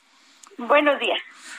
Según Conagua, por lo menos 11 municipios de Puebla reportan altos niveles de sequía. Claudia Espinosa, adelante con tu reporte. Hola, ¿qué tal? Los saludo con gusto para darles a conocer que con base en el reporte de la Comisión Nacional de Agua son por lo menos 11 los municipios que reportan altos niveles de sequía, entre los cuales se encuentran Acatzingo, Nopalucan, Tehuacán, Zacapuastla, Zacatlán y Tecamachalco. De acuerdo con el monitor de sequía de la dependencia, en la zona norte de la entidad se han reportado niveles altos de sequía, además de que 24 municipios en el estado de Puebla reportaron esta situación, ubicados en esa zona de la parte baja del territorio poblano. Las mediciones de la Conagua indican que el 11% de los 217 municipios en la entidad valores altos de sequedad, pero además se ha agudizado la dotación del agua por las altas temperaturas en un 44%, sin que hasta el momento se haya reportado de parte de las autoridades falta de suministro. Desde Puebla los saluda con gusto Claudia Espinosa. Gracias, Claudia. Claudia Espinosa. Son las 8 con 13 minutos. El Químico Guerra con Sergio Sarmiento y Lupita Juárez. Químico Guerra, ¿cómo te va? Buenos días. Sergio Lupita, buenos días. Pues vamos a iniciar la semana con una noticia interesante, inquietante, pero que es un gran reto para la humanidad. Fíjense, se acaba de publicar por parte de Google, que tiene una empresa en eh, Gran Bretaña que se llama DeepMind, eh, una inteligencia artificial a nivel humano. Google ha estado muy, muy involucrado en todo esto de la inteligencia artificial, eh, avanzando con algoritmos cada vez más eh, sofisticados y ha presentado un programa capaz de realizar más de 600 tareas por un robot. El reto de crear una inteligencia artificial similar a la humana están resueltas según Nando de Freitas, que es el científico investigador principal de DeepMind y es profesor de aprendizaje automático en Oxford. Y ha dicho que finalmente lo logramos en lo que respecta a resolver los desafíos más difíciles en la carrera para lograr inteligencia artificial general. ¿Qué es esto, Sergio Lupita? Una máquina o un software, digamos, por decirlo también, que tiene la capacidad de comprender o aprender cualquier tarea intelectual que un ser humano pueda realizar y hacer esto sin entrenamiento. Esto nos abre, desde luego, pues grandes eh, preguntas, ¿no? ¿Realmente vamos a lograr una inteligencia artificial que sea muy parecida a la humana? Que en un momento dado pueda aprender por sí misma y que en un momento dado nos puedan desplazar a nosotros, que ese es la gran, el gran tema, ¿no? Bueno, esto no es trivial, eh, se trata de hacer modelos que sean cada vez más grandes, más seguros, más eficientes desde el punto de vista informático y más rápidos, ¿no? En el muestreo, con una memoria más inteligencia, más inteligente, con más modalidades, con datos innovadores, o sea, prácticamente un robot que aprenda por sí mismo y lo que es importante en esta cuestión de la inteligencia artificial, Sergio Lupita, que el aprendizaje sirva para nuevo aprendizaje, o sea, que solitos empiecen a aprender cada vez más. ¿Y qué va a pasar si de repente se sueltan, deciden, ¿no? Por sí mismos y eh, impiden que los podamos apagar en un momento dado. Fíjense que Google, eh, aquí en DeepMind, está trabajando en un botón rojo, que quiere decir que se pueda, independientemente de todo lo que hagan estos o puedan hacer estos robots, apagarlos eh, cuando uno, cuando el ser humano lo desea. Pero interesante esto, Sergio Lupita, la inteligencia artificial es un tema que en los próximos años, en las próximas décadas, seguramente va a cambiar nuestras vidas, yo creo que para bien, pero también con riesgos importantes desde el punto de vista de la ética científica y de la responsabilidad que se tiene frente a la libertad del ser humano, Sergio Lupita. Muy bien, pues interesante, como siempre, Químico. Muchas gracias, que tengas buena semana. Igualmente para ti, Lupita. Buena semana, Sergio. Gracias, Químico Guerra. Son las 8 de la mañana con 17 minutos. Y vámonos a la silla rota, las investigaciones de la silla rota. Muchos nos dijeron que los autos blindados eran pues algo inaceptable en la cuarta transformación. Los autos blindados eran un lujo que no se podía tener ni siquiera por seguridad. Pero realmente se ha cumplido con esta idea de no adquirir, de no tener autos blindados. Vamos a preguntarle a Jorge Ramos, periodista de La Silla Rota. Jorge Ramos, cuéntanos qué, qué dicen las investigaciones que ha realizado La Silla Rota. ¿Qué tal, Sergio? Muy buenos días y buenos días al auditorio, Lupita. Buenos días, ¿qué tal? ¿Qué tal? Pues fíjense que ya lo recordaba Sergio, a inicios de este sesión, el presidente Andrés Manuel Observador había dicho que, bueno, pues en su administración se estaba terminando, se iba a terminar con el uso de autos blindados pero bueno, en algunas dependencias y en este caso específico, la Secretaría de la Comisión Pública encontramos que lanzó una licitación para rentar vehículos de blindaje nivel 3 para esa dependencia. Tenemos el contrato, que es el contrato DC 499-2020, y bueno, que se propuso eh, brindar este servicio con estas características, con determinadas características que solicitó la Secretaría de la Función Pública.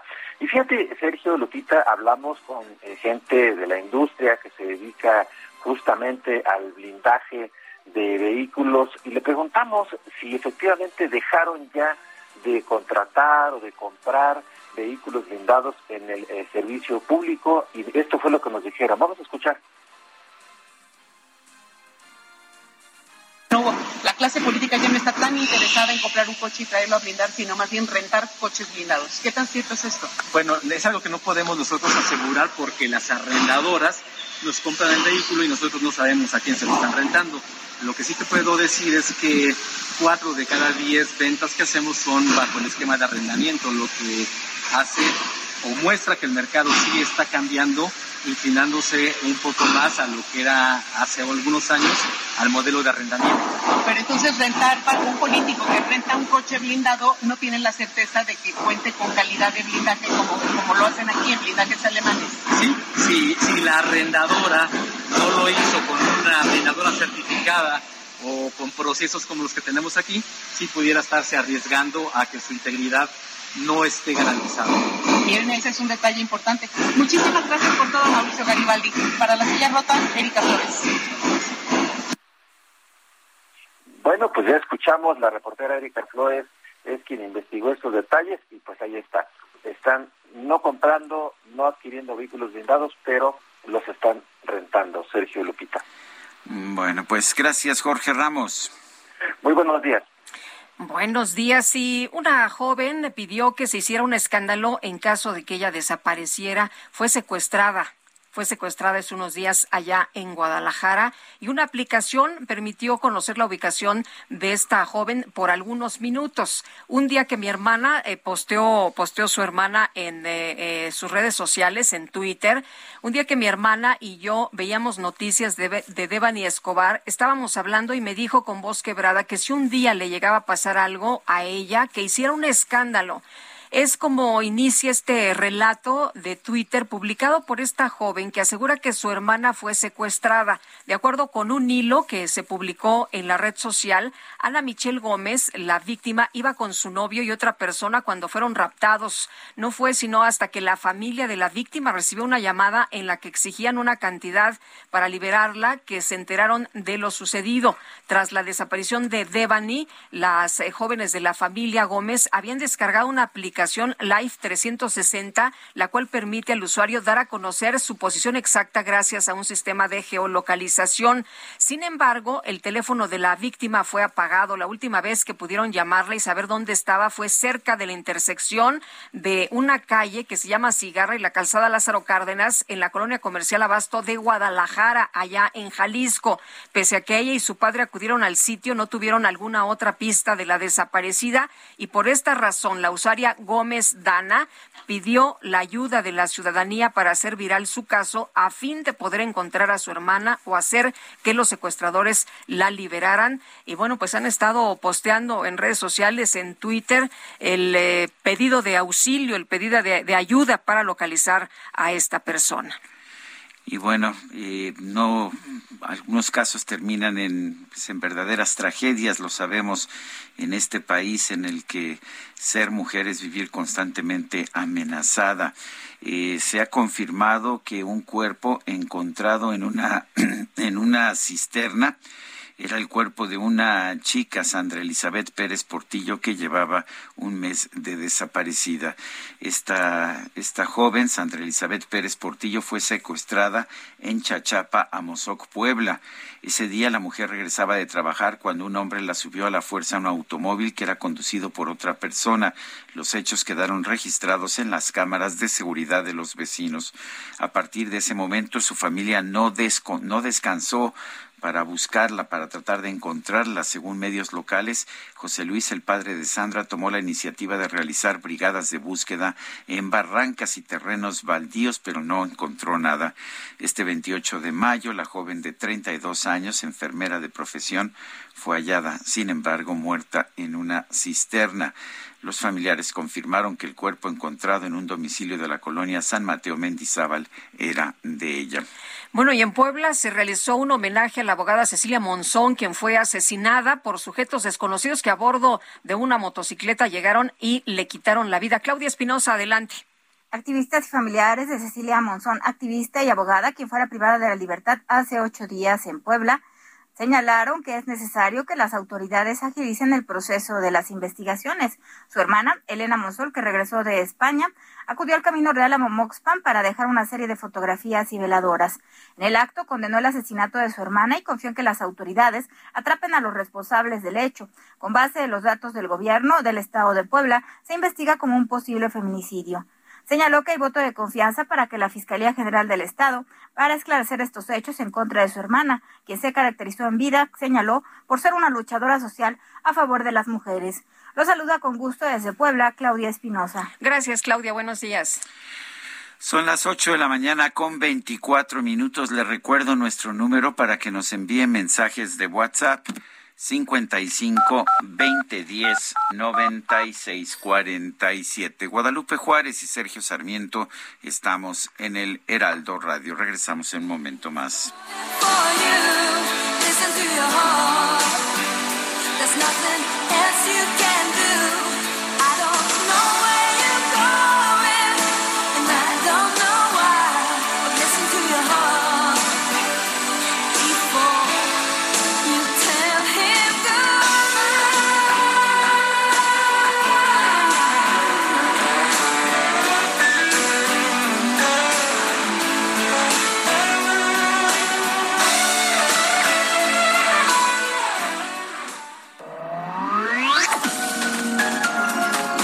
Sarmiento y Lupita Juárez quieren conocer tu opinión, tus comentarios o simplemente envía un saludo para ser más cálida esta mañana.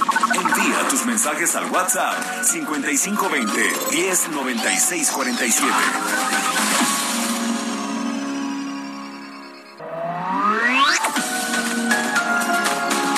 Continuamos con Sergio Sarmiento y Lupita Juárez por El Heraldo Radio.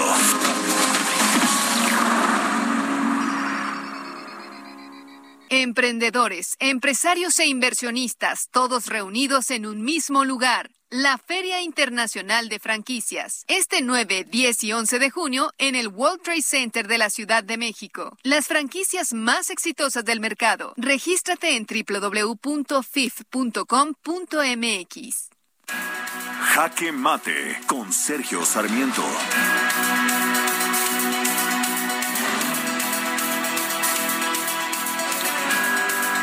Me parece muy triste que el presidente de la República, Andrés Manuel López Obrador, de manera automática descalifique cualquier punto de vista diferente a los que tiene. Eh, creo que hay buenas razones para pensar que efectivamente ha habido errores, errores de política de seguridad en algunas regiones de nuestro país, por ejemplo, en Michoacán, en Guanajuato, en Sinaloa. Eh, Sinaloa, un lugar al que fue el presidente este pasado fin de semana y en el que hubo retenes, retenes de, de grupos armados que aparentemente han reemplazado ya al Estado mexicano en la función de hacer cumplir la seguridad.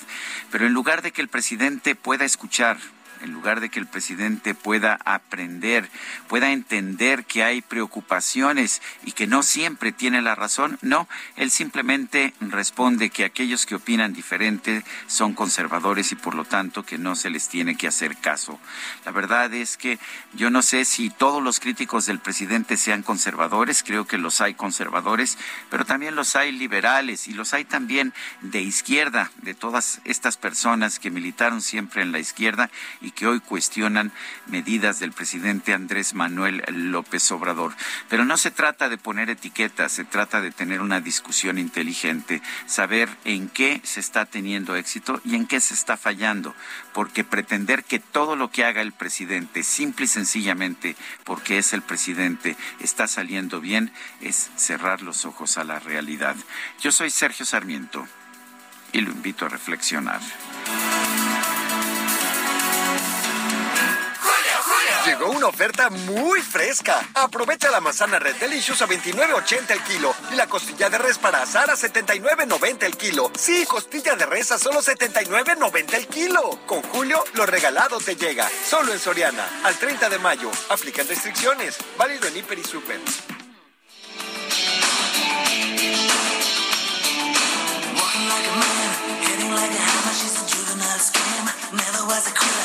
Tasted like a raindrop. She's got the look.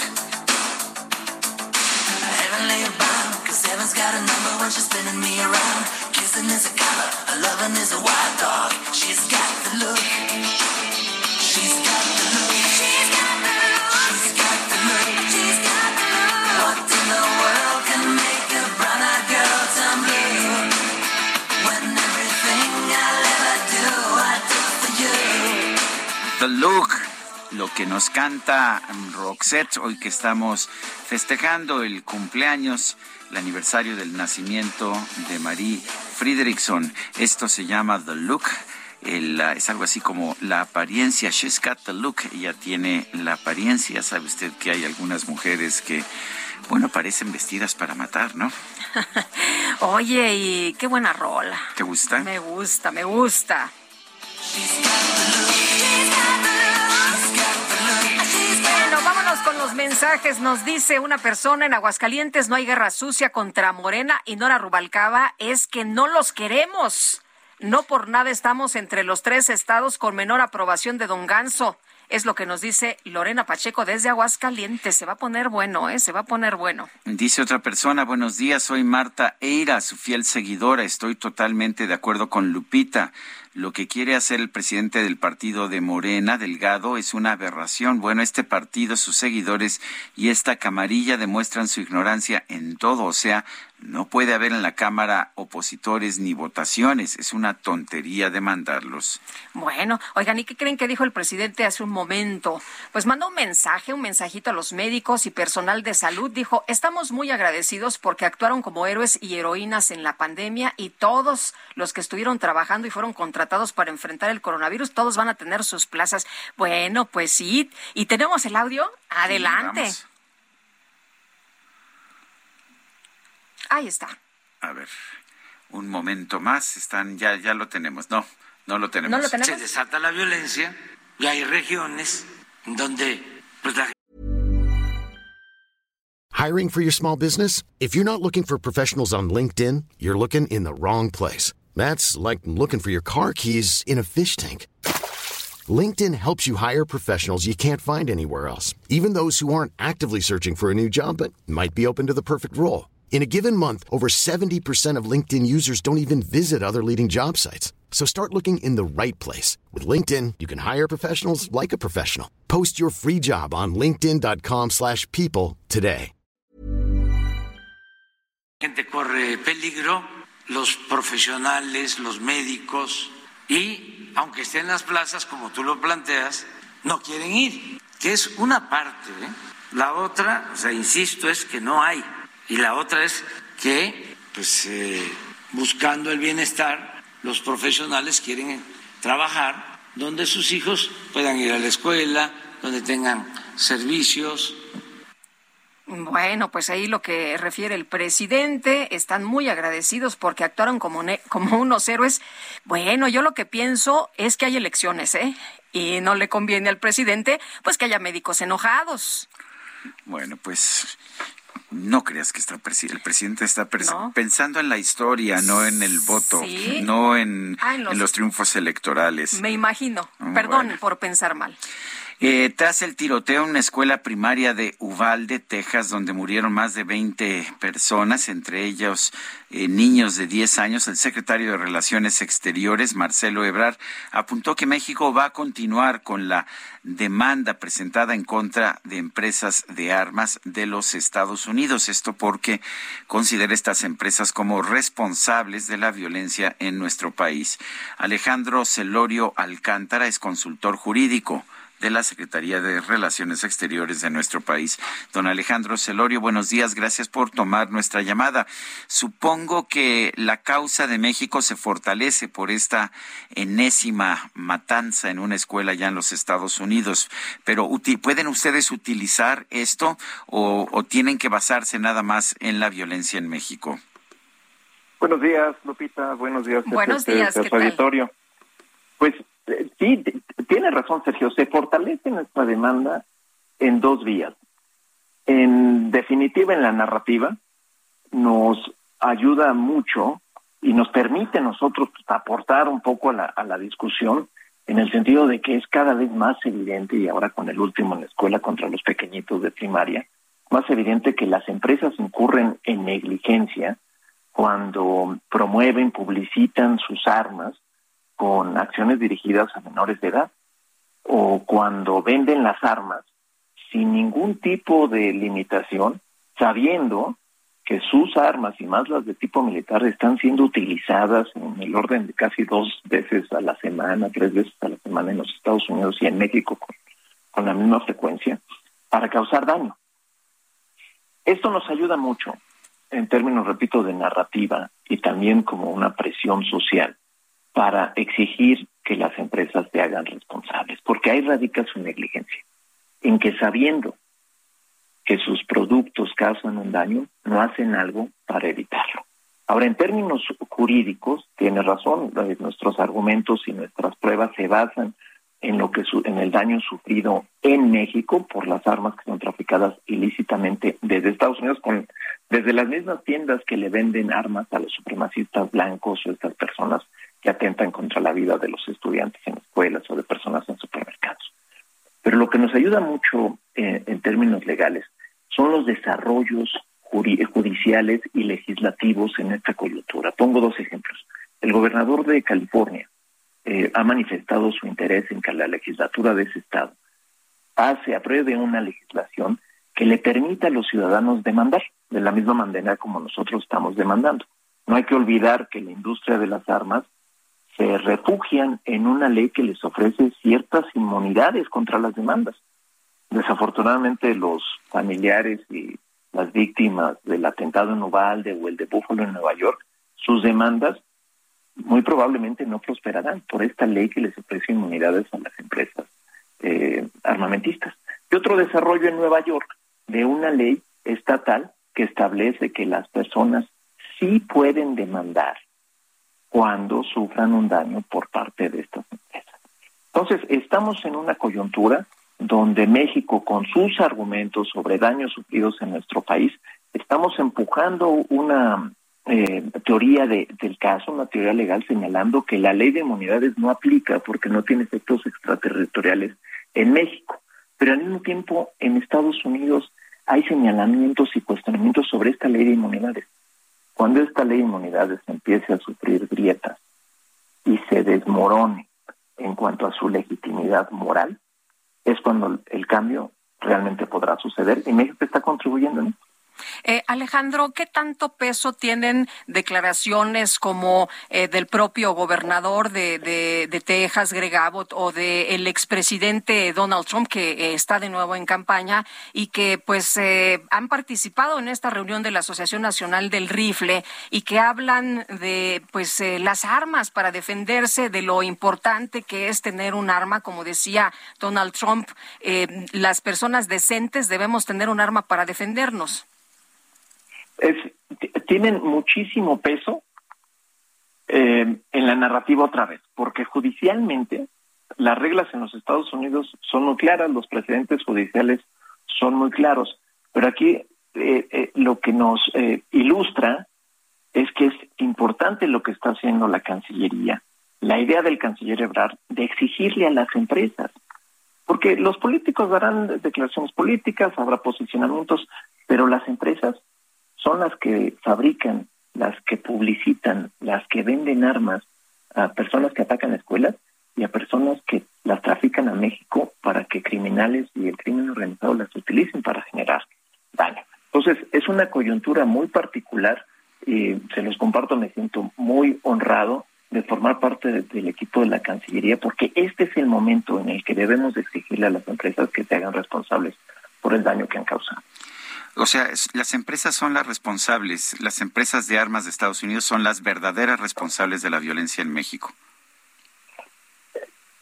no podría generalizar. Sergio. Eh, eso es lo que acabo de escuchar, o lo que pensé escuchar, que se hagan responsables por el daño que han causado. Eh, qué curioso, ¿no? Porque en México las armas están prohibidas desde 1971 y tenemos mucha violencia aquí. Eh, en cambio, en Estados Unidos hay estos actos de violencia, pero la tasa de homicidios es de 5 por cada 100 mil habitantes. Nosotros tenemos casi 30. Y aquí es una cuestión de, de contrato social. En México tenemos una, una tienda donde únicamente administrada por la Sedena, donde se puede pedir un permiso, conseguir un permiso y después comprar un arma con un calibre muy restringido, mientras en Estados Unidos hay miles de puntos de venta. Entonces, ¿por qué hay menos homicidios en Estados Unidos? Debería haber muchísimos más que en México, ¿no? Si, si la culpa es de las fabricantes de armas, pues, pues debería haber muchos más homicidios en Estados Unidos. La, la diferencia es el, el alto poder de fuego que tiene el crimen organizado en nuestro país. Y tenemos una combinación de una alta demanda de sustancias ilícitas de nuestro vecino del norte, tenemos tránsito de personas eh, de manera irregular por nuestro país y es una combinación de acciones eh, delictivas o que se aprovechan los delincuentes más la facilidad del alto poder de fuego. Entonces, ¿qué sucede? Tenemos una espiral de violencia ascendente, donde un grupo está armado con cierto poder de fuego, obtenido en una proporción del 70% desde los Estados Unidos, y el grupo de enfrente, pues consigue un poder de fuego más elevado. Y así va ascendiendo y se van enfrentando, y después el Estado tiene que ejercer su autoridad para arrestarlos, porque no hay que olvidar que son criminales. No los vamos a neutralizar, matar como si fuera una guerra. Hay que arrestarlos. Entonces, para tratar de arrestarlos es cuando vemos los enfrentamientos. Estamos hablando de armas de estilo militar en manos de civiles, que son criminales, pero no dejan de ser civiles. Entonces, por eso es que vemos el alto índice de violencia. Las armas atentan contra el tejido social. Las armas contribuyen a la corrupción.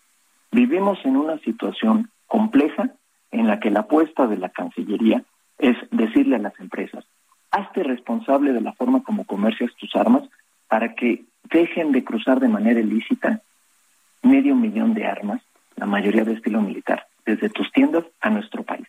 O sea, si, se limita el, el, uso o, el tráfico de armas hacia México em, eh, y si las em, empresas en Estados Unidos lo logran, ¿esto significaría que nosotros tendríamos menos violencia en México?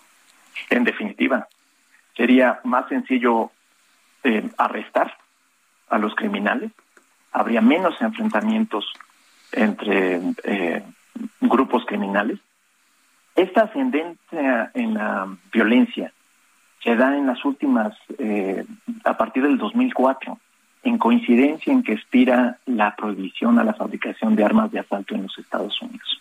Entonces, si vemos el tipo de armas que están en manos de criminales y de grupos criminales, es muy fácil entender el grado de destrucción que tienen en sus manos los criminales en nuestro país.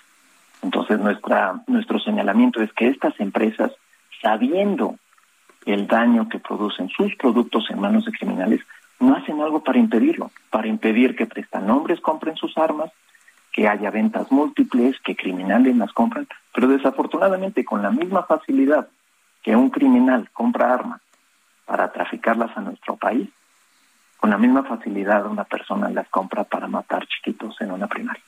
Esa es la cuestión que nosotros apostamos.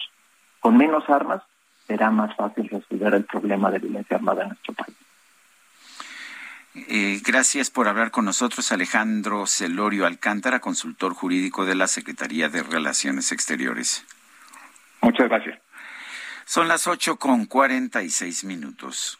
¡Julio, Julio! ¿Pronto?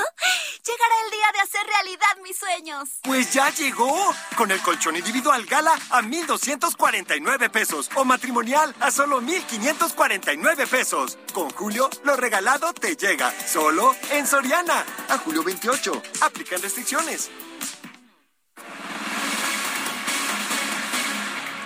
Bueno, pues tenemos un problema aquí en la Ciudad de México por amenazas de un alumno de una escuela secundaria diurna que ha señalado va a agredir a sus compañeros. Fue suspendido este niño, este, este joven de la secundaria doctor Nabor Castillo, pero el problema es que mm, no ha quedado ahí el tema, ¿no? Le siguió escribiendo a través de sus redes sociales, a través de WhatsApp, en un grupo que tiene con sus compañeros, y les dijo, no me importa, no me importa porque pues eh, ustedes, eh, eh, ustedes van a salir y yo los voy a esperar. O sea, no necesariamente los voy a atacar adentro de la escuela. Vámonos con Jorge Almaquio que nos tiene todos los detalles. Hola Jorge.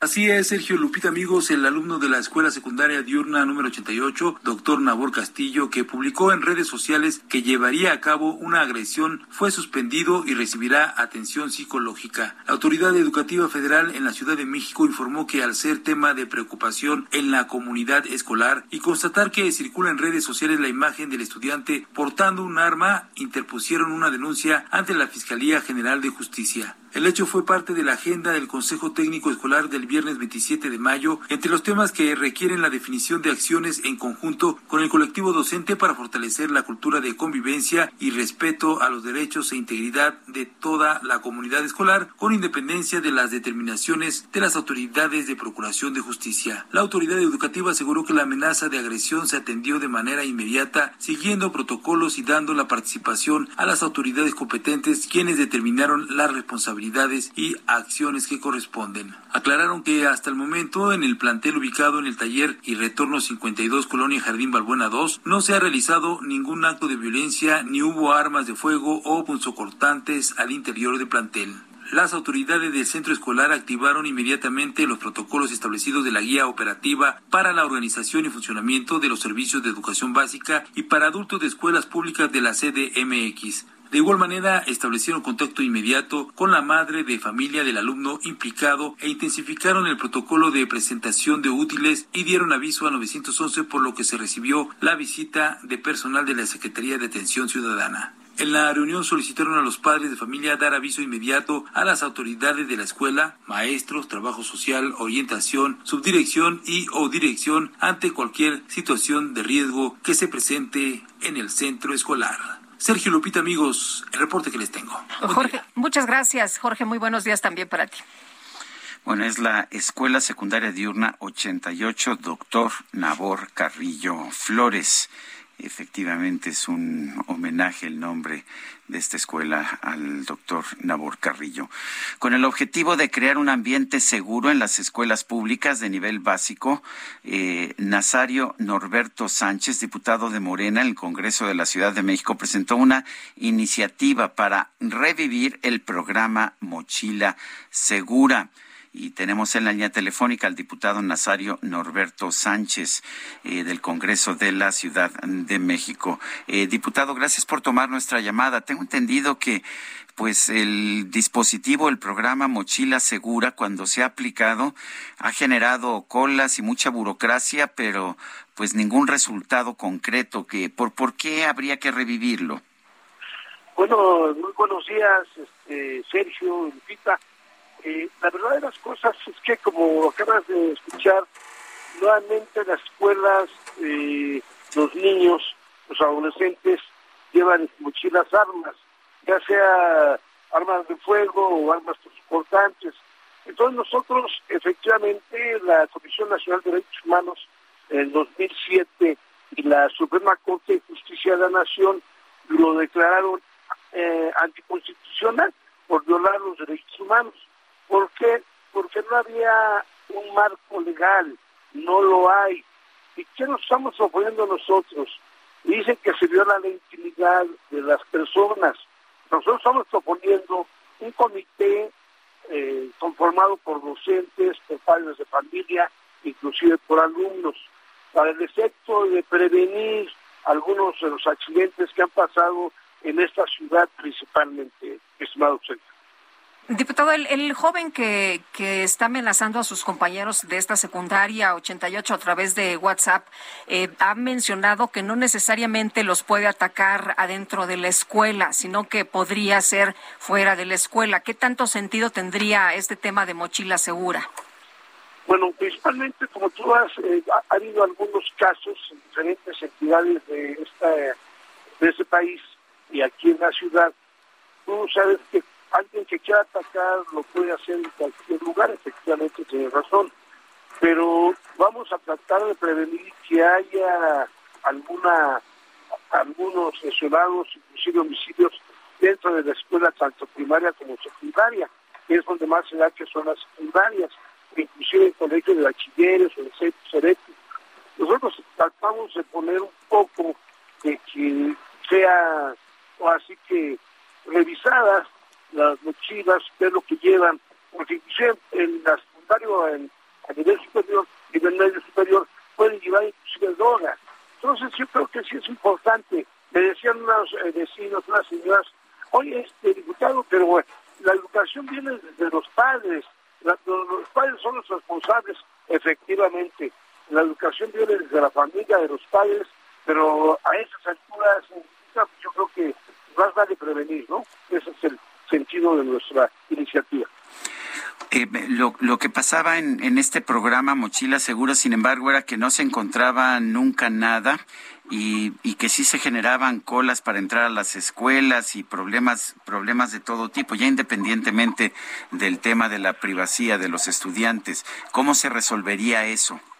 Ah, muy bien.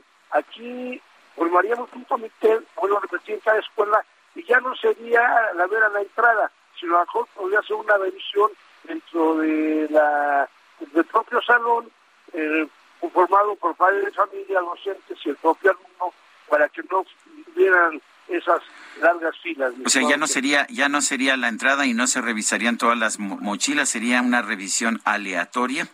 El, el, no, sería una revisión en los salones, eh, junto con los docentes, padres de familia presentes y los alumnos. Y, y cada maestro, en cada padre familia, en cada salón, había la revisión rápida para ver este, qué es lo que llevan, qué es lo que traen los muchachos. Bueno, pues yo quiero, yo quiero agradecerle, diputado Nazario Norberto Sánchez, el haber conversado con nosotros esta mañana. Estamos a la orden para que se ofrezca y eh, saludo para todos los escuchas, mis hermanos Sergio y Lupita. Gracias. Gracias, buenos días. Bueno, pues ahí está la posición. Yo pienso que, que no es la solución, pero bueno, el me imagino que una de las cosas que distingue a los políticos es que siempre buscan eh, inventar soluciones eh, de cualquier problema que pueda llamar la atención a través de los medios de comunicación.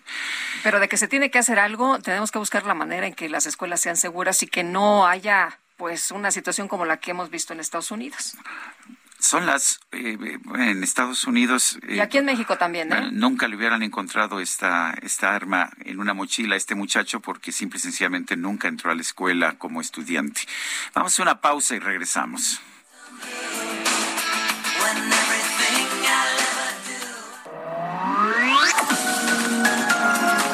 Sergio Sarmiento y Lupita Juárez quieren conocer tu opinión, tus comentarios o simplemente envía un saludo para ser más cálida esta mañana.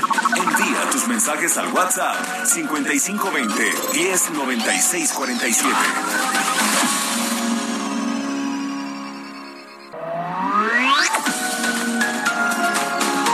Continuamos con Sergio Sarmiento y Lupita Juárez por El Heraldo Radio. What's the time? Seems it's already morning. I see the sky, it's so beautiful and blue. The TV's on, but the only thing showing is a picture of you. Oh, I get up and make myself some coffee. I try to read a bit the story's too thin. I thank the Lord above, you're not here to see me in the shape I'm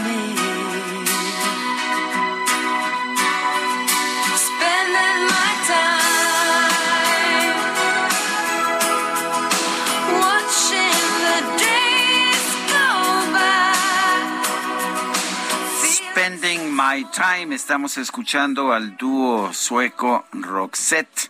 Hoy es aniversario del nacimiento de Marie Fredriksson, quien fue cantante de este, de este grupo.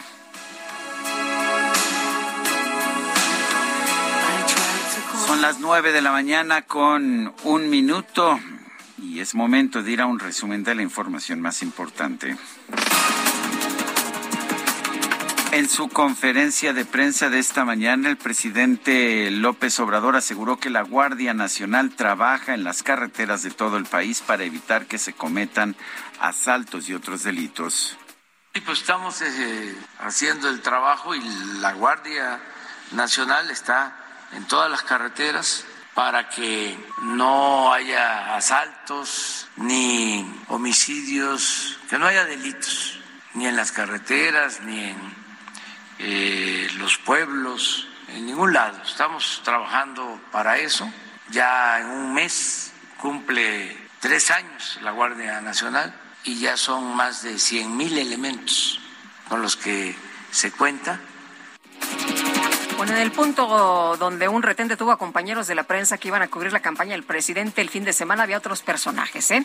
Por otro lado, el presidente López Obrador confirmó que va a presentar un plan para que Telecomunicaciones de México, Telecom, se convierta en financiera del bienestar, la cual se encargaría de ofrecer créditos a pequeños comerciantes.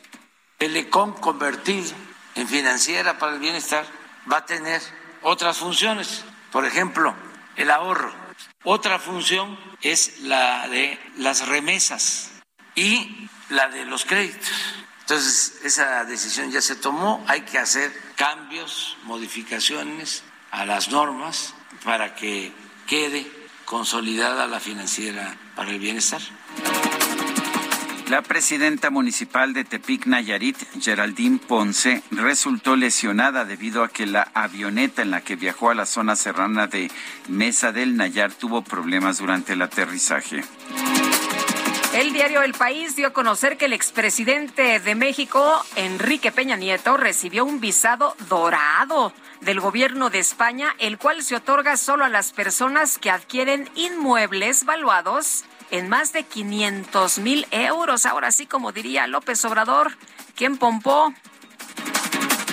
Trece senadoras de los Estados Unidos pidieron al gobernador de Texas, Greg Abbott, que convoque a una sesión legislativa de emergencia para elevar de 18 a 21 años la edad mínima para comprar armas de fuego. Y la policía de Florida en los Estados Unidos confirmó la detención de una estudiante de 10 años que difundió mensajes con amenazas sobre un posible tiroteo masivo. Autos,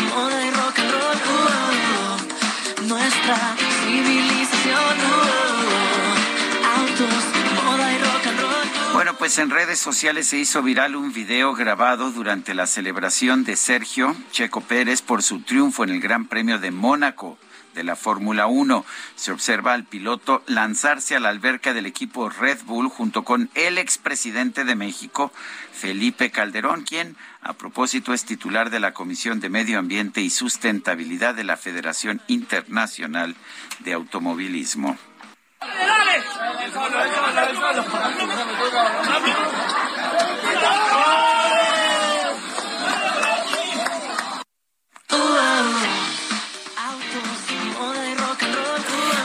Pues vámonos después de este chapuzón con Juan Guevara hasta Houston. Juan, ¿qué tal? Qué gusto saludarte esta mañana. Muy buenos días. Buenos días, buenos días, Sergio. Buenos días, Lupita. Eh, bueno, hoy es día Memorial Day aquí en los Estados Unidos, un día de asueto, es el día en donde celebramos a los caídos eh, de la guerra. Y bueno, el día de ayer el presidente Biden estuvo en Ubalde prácticamente todo el día, llegó a eso de las once y media de la mañana tiempo el centro de México, llegó con la primera dama Jill Biden, eh, llegaron a la eh, a la eh, escuela primaria Rob Elementary, donde bueno pues conoció de frente las caras, las fotografías de cada uno de estos pequeñitos que fueron este, asesinados la semana pasada y después de ahí, fíjate, fue a la fue a misa, como ustedes saben, el presidente Joe Biden es un hombre fervientemente católico, es muy católico y fue a misa. Eh, después de salir de la eh, y de la eh, de la escuela elemental Rob, fue a la capilla del Sagrado Corazón en Ubalde, celebró misa con las personas de ahí y pasó la tarde entera, pues consolando a las familias de cada uno de estos eh, niños. Eh, al final salió de San Antonio en el Air Force One directamente a Washington sin decir que él promete que se hará algo al respecto de lo que sucedió el día de ayer. Fíjate que recibí rápidamente comunicaciones por eh, fuentes que tenemos tanto en el Partido Republicano y el Demócrata el día de ayer, y es la primera vez que ellos eh, ven esto como una circunstancia que hay que actuar de inmediato. Inclusive me confirman que hay negociaciones en este momento entre el Partido Republicano y el Partido Demócrata en lo que pudiera derivarse en los próximos días en una iniciativa de ley para el control de armas. Esto es algo que no habíamos visto, es la primera vez que lo vemos, pero con el impacto que tuvo esta masacre en Ubalde, pues bueno, al parecer le está empezando a caer el 20 a los republicanos y es posible, existe por lo menos la posibilidad de que exista algo de, cambio en la ley en los próximos días. Estaremos muy pendientes, Juan Guevara, y como tú dices, por primera vez, pues estaría sucediendo esto. Así es, vamos a ver qué sucede, pero por lo menos eh, vemos que hay esfuerzos este, honestos a, a este respecto. Bueno, gracias Juan, un abrazo, muy buenos días. Saludos, gracias, bye. Son las nueve de la mañana con ocho minutos. La micro deportiva.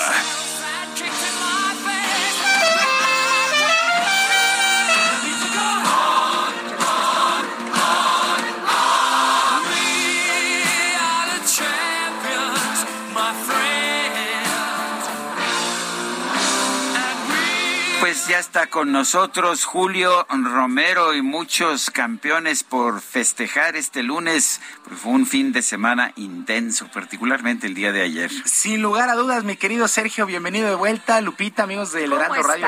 Qué Muy placer saludarles. Muy contento. La verdad es que ha sido un fin de semana bien intenso desde el sábado y ayer, bueno, no, no fue la excepción. Ya lo hemos venido leyendo, pues el piloto mexicano Sergio Pérez ganó una de las carreras más tradicionales de la Fórmula 1, el Gran Premio de Mónaco. Séptima fecha de la temporada en la máxima categoría. El tapatío tomó la punta desde la vuelta 22 y pues ahí terminó justamente por delante del español Carlos Sainz de Ferrari y de su coequipero en Red Bull, el holandés Max Verstappen. Bueno, significó el tercer título en la carrera de Checo y en esta ocasión fue muy especial para lograr eh, pues esta, este trazado que es un mítico trazado allá en Mónaco. Bueno, fue tan especial que le ganaron las lágrimas al momento de escuchar el himno nacional en esta situación que le ha dado pues prácticamente la vuelta al mundo. Checo Pérez pues ahí eh, pues gozando y pues la verdad muy contento allá en el podio. Qué carrera el día de ayer para Checo Pérez. Por lo pronto, pues después de este resultado, ¿cómo está el campeonato de pilotos? Max Verstappen es líder con 125 puntos, Charles Leclerc tiene 116 y Sergio Pérez en el tercer lugar con 110. Solo seis puntitos. Solo seis puntitos ya separan a eh, Pérez de Leclerc. Eh, puede darse, por supuesto que puede darse en las próximas carreras y por qué no pensar en un 1-2 también en la tabla de, eh, eh, de pilotos. En constructores, pues Red Bull muy cómodo, 235 puntos, Ferrari tiene 199 unidades y Mercedes en el tercer sitio con 134 puntos. Qué emocionante lo de ayer, ¿eh? Sí, qué emocionante realmente. Eh, fue una carrera muy, muy diferente, terminó por tiempo, no por vueltas, eh, pero bueno, pues el, el hecho está en que por angas o mangas, Checo Pérez quedó en primer lugar. Sí, quedó. Y lo vamos a escuchar a continuación. Justamente habla de lo que pasó en esta, en esta carrera. Ahí el, eh, pues el, el duelo que tuvo con Sainz y todo. Bueno, Checo habló para la plataforma Dazen al término de la carrera ayer en Mónaco.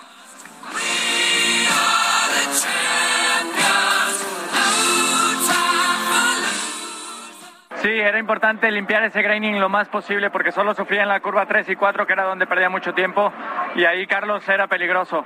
Eh, también llegaran, llegando a la 11 era peligroso porque si cometía un error y me seguía recto le, tengue- le tenía que dar la posición, entonces era muy importante mantenernos en pista, hacer una buena carrera y lo conseguimos hoy. Checo, estas carreras en las que pasa de todo son las que te gustan a ti, ¿no? Aquí te vemos. Soy más que rápido, más que veloz. Soy un rayo. Exactamente así se vio Checo Pérez como, como un rayo ahí ah, para la plataforma DAZN es las palabras de Checo Pérez. Sí, ha sido bien emocionante esta situación. Bueno, también sin salirnos del automovilismo en los Estados Unidos, el piloto regiomontano Patricio Ward terminó en el segundo lugar en la edición de las míticas, eh, bueno, la edición 106 de las famosas 500 millas de Indianápolis, luego de librar una lucha con Marcus Ericsson, que fue el ganador, a 18 vueltas del final, el sueco logró apoderarse de la punta y así dejar con mal sabor de boca a Howard, aunque es un gran resultado. Por cierto, ambos pilotos, tanto Checo Pérez como Patricio Howard, pues ahí se estuvieron felicitando en redes sociales. Twitter, ¿verdad? ayer el Twitter estuvo, híjole, no, no, no, yo me divertí muchísimo, en verdad me divertí muchísimo. En primer lugar, por la, pues el invitado a la alberca, ¿no? De Checo Pérez. Felipe Calderón, que no es del agrado del el expresidente. Después, lo que publica Ana Gabriela Guevara, directora general de la CONADE, aguas con eso, qué barbaridad. Bueno, tendrían que tender una. Había que echarle un Porque yo, no sé qué publicó. Bueno, publicó que en ese momento le pedía. A, bueno, que el automovilismo era un deporte muy elitista y que solamente muy pocos mexicanos tenían acceso a eso y mucho menos alguien que pudiera ir a Mónaco. Que le solicitaba en ese mismo instante a Claudia Sheinbaum, la jefa de gobierno aquí en la Ciudad de México, que cancelara el Gran Premio de México porque no se podía permitir que un genocida y alguien que llevó a la pobreza a este país estuviera festejando al lado de Checo Pérez, algo que me parece una exageración, pero y mezclar la gimnasia con la magnesia. Pero bueno, así de repente se las gastan. Y ahí le empezaron a contestar porque Claudia Sheinbaum, ya la, pues muy temprano, ya había felicitado, había felicitado a Checo Pérez, ¿no? O sea, en su cuenta de Twitter. Hablando que es elitista y demás, Claudia Sheinbaum, a la que le tira, pues ya estaba, este, ya había felicitado a Checo Pérez. Por eso es que no hay que confundir, por eso de repente sí hay que tener muy separado lo que es el deporte. Es un gran logro, o sea, es un gran triunfo. O sea, Checo, bueno, qué culpa tiene Checo de ser piloto y que tenga apoyos importantes, él no tiene la culpa. Y gana una de las carreras más importantes en la Fórmula 1. Entonces me dio una divertida ayer, ¿no? Leyendo el, el, Twitter de todos los que pues empezaron a tirarle. Y luego Patricio Ward en el segundo lugar, y ahí hermano, una gran carrera. Checo le dice, oye, este, no te preocupes, la, la victoria va a llegar muy pronto, ten paciencia, ve mi ejemplo. No, tú eres un monstruo, ¿no? Felicidades. O sea, se empezaron a felicitar ahí entre los dos y bueno, ayer... Muy bonitas cosas que se dijeron, sí. Y la verdad es que tienen razón ambos, ¿no? Son grandes pilotos. Patricio Ward eh, ya se probó, ya fue a hacer pruebas a la máxima categoría de la Fórmula 1 y ojalá sea el sustituto natural de Checo, ¿no? Pero bueno, así es que felicidades por lo que eh, sucedió me, el día me de está ayer. confirmando nuestra producción. Yo, yo no, yo no conocía este tweet, pero parece que es de una cuenta falsa de Ana Gabriela Guevara. Bueno, que no es de ella la cuenta, sí. Ahí, ahí está el, el famoso fake, pero a lo que voy es que ayer estuvo divertidísimo porque todo el mundo se empezó a contestar y todo el mundo se empezó a decir, sí, sonó muy raro justamente por eso, porque este pues no, no, que no existe coordinación, no existe comunicación. Eso fue lo raro el día de ayer, pero de que estuvo divertido, estuvo divertido. Oye, mucha gente que, que, quiere tanto al Checo Pérez, ¿no? Ya vi que es una cuenta una falsa. Cuenta falsa. ¿eh? Sí, pero fíjate que además, no sé si ustedes se acuerden que recién entró esta administración, la Fórmula 1, la NFL estuvo en la tablita. Sí, cómo no. Estuvo en la tablita, lo querían. Se lo estuvo querían evaluando quitar. mucho hasta que la jefa de gobierno dijo, no, sí va, sí va, porque es eh, muy importante para la ciudad, ¿no? Pero ¿te acuerdas cuándo se tardaron en dar esa respuesta? sí, cómo se no. tardaron muchísimo tiempo, Sí, muchísimo cómo no. tiempo y la, estaba todo el mundo pues eh, Claro. de, de- de Y. Claudia Sheinbaum hizo buena parte del trabajo para conseguir el dinero para que realmente Sí. pudiera continuar la Fórmula 1 Fórmula en 1 aquí en la ciudad. Exactamente. Pero bueno, en fin, así las cosas. Pues felicidades para ambos, tanto para eh, Checo Pérez como para Patricio O'Ward. Bueno, y de ahí nos saltamos. Y nadie felicitó a Pati- a- al pato, ¿verdad? Sergio, Sergio Pérez. Bueno, él sí, él sí, pero, no, pero de el presidente fuera no. sí. El presidente no. Por ejemplo, hoy en la mañana felicitó al Atlas y a, y a Y al Checo, Checo. pero no al pato. Que un Creo segundo lugar en. Indianápolis tampoco es... Es una de las carreras más tradicionales y más famosas en el mundo del automovilismo, las 500 millas de Indianápolis, donde pues la meta son unos ladrillos, se celebra con leche, este es muy significativo también y un segundo lugar, digo, caray, no, está ahí está, pero bueno, así está el asunto. Y ya que decías que felicitó al Atlas, bueno, pues el Atlas al día de ayer bicampeón del fútbol mexicano después de ¿Quién 70 hubiera años. dicho? Sí, exacto, ¿no? Después de 70 años por un título Bueno, ahora son bicampeones y solamente tres equipos en la historia de los torneos cortos han sido bicampeones. Ahí lo, complejo que es, que son los Esmeraldas de León, los Pumas de la Universidad y ahora los Rojinegros del Atlas. El día de ayer, a pesar de que cayeron dos por uno en la vuelta ante los Tuzos del Pachuca, el global fue tres por dos se convierten, repito, en el tercer equipo bicampeón y por lo pronto el zaguero rojinegro Luis Reyes, pues no cabía de emoción al término de este duelo.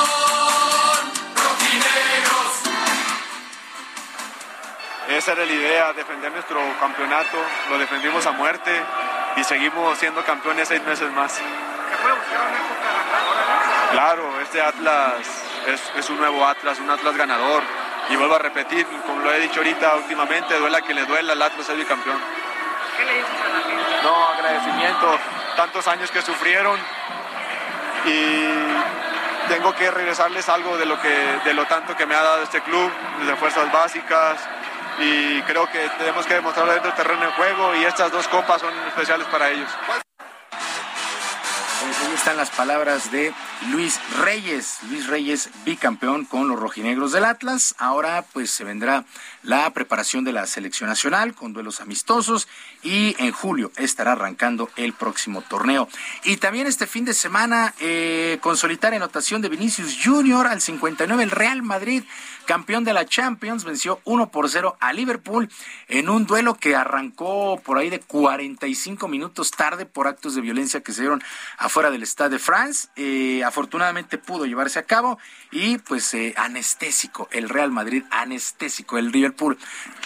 Con, Courtois tienen un portero, me parece que es el mejor del mundo en la actualidad. Yo creo que, bueno, los porteros también juegan. Sí, claro, para eso están, claro, por supuesto, para eso están, ¿no? No, pero estuvo, estuvo, estuvo espectacular en toda la Champions, Courtois, porque no fue la primera vez que salvó al Real Madrid. No, lo, con el París, con el City, ¿no? Y ahora con el Liverpool. El Chelsea. Con el Chelsea, claro, sí, también tuvo unas atajas impresionantes.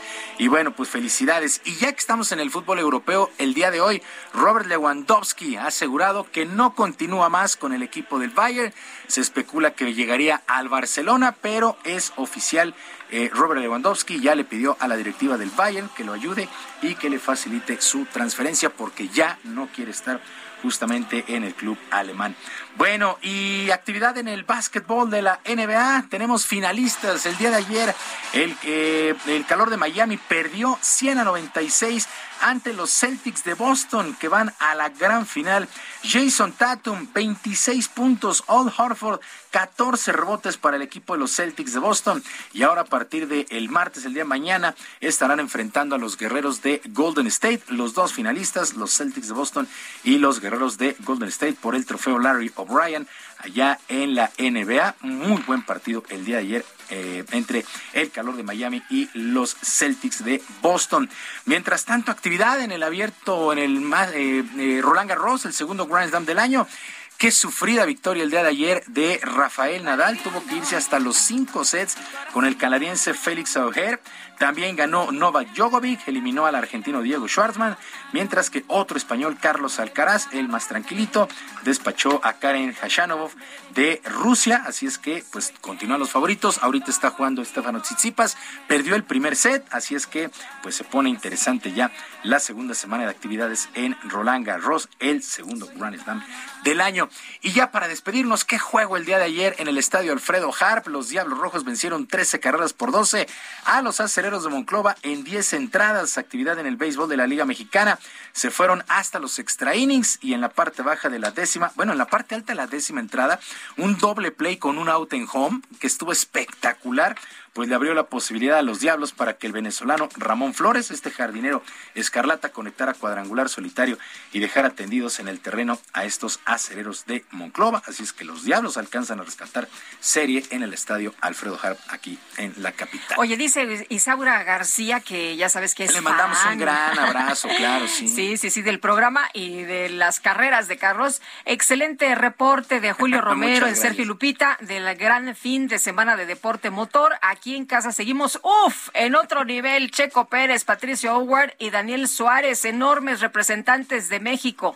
Sí, Daniel Suárez. Y nos manda abrazos. Claro, yo fíjense que tengo que agradecerle públicamente a Isaura porque muchas de las carreras que no puedo ver, porque no de repente no, no, no me alcanza a pagar, puedes ver todo. las sigo por, por Twitter porque me la imagino arrancándose y mordiéndose las uñas, ¿no? este, pero sigo mucho de las carreras con los tweets de, de Isaura, ahí lo, ahí lo voy siguiendo. Entonces, muchísimas gracias. Chicos, eh, que sea una extraordinaria chicos semana. chicas. Sí, chicos y chicas, Sergio y Lupita, que sea una gran semana para todos. Excelente lunes. Muchas gracias, mi querido Julio Romero. Muy buenos días. Buenos días.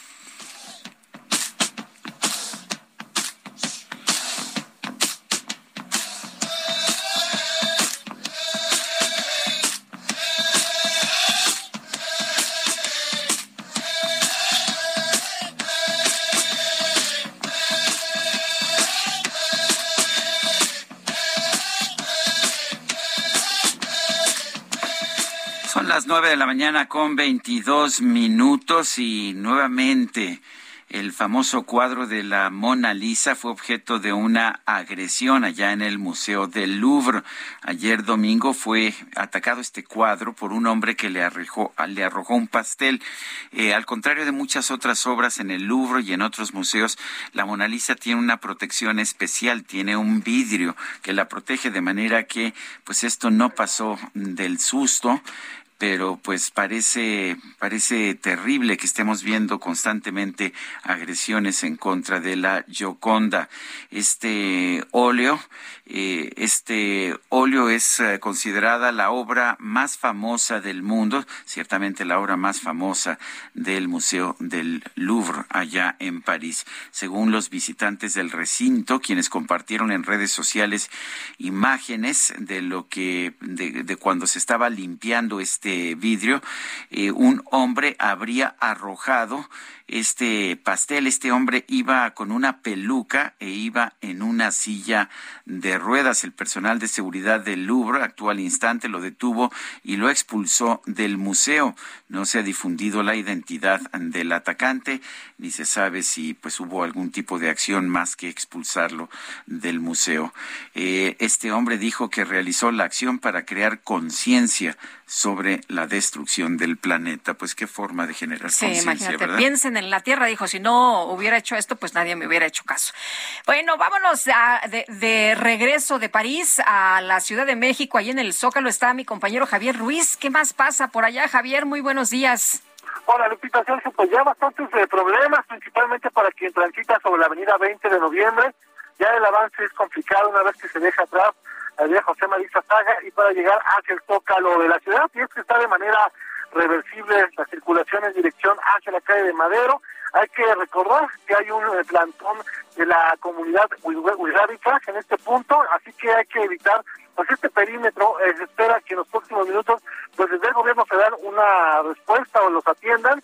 De momento pues la circulación ya afectada en este punto, utilizar como alternativa el eje central Lázaro Cárdenas, aunque presente ya carga vehicular, una vez que se deja atrás el eje 3 sur, es la mejor opción para llegar al Palacio de Bellas Artes al eje 1 norte y también finalmente la avenida Juárez también ya presenta carga vehicular intensa, una vez que se deja atrás la avenida Valderas y para llegar hacia la zona del eje central Lázaro Cárdenas. De momento, Lupita Sergio, este es el reporte que tenemos. Javier, muchas gracias, buenos días. Estamos atentos, hasta luego, buenos días. Son las nueve con veinticuatro. Vamos a una pausa y regresamos.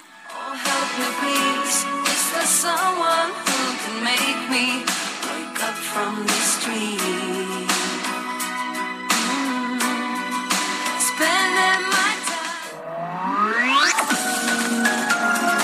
Sergio Sarmiento y Lupita Juárez quieren conocer tu opinión, tus comentarios o simplemente envía un saludo para ser más cálida esta mañana. Envía tus mensajes al WhatsApp 5520 109647.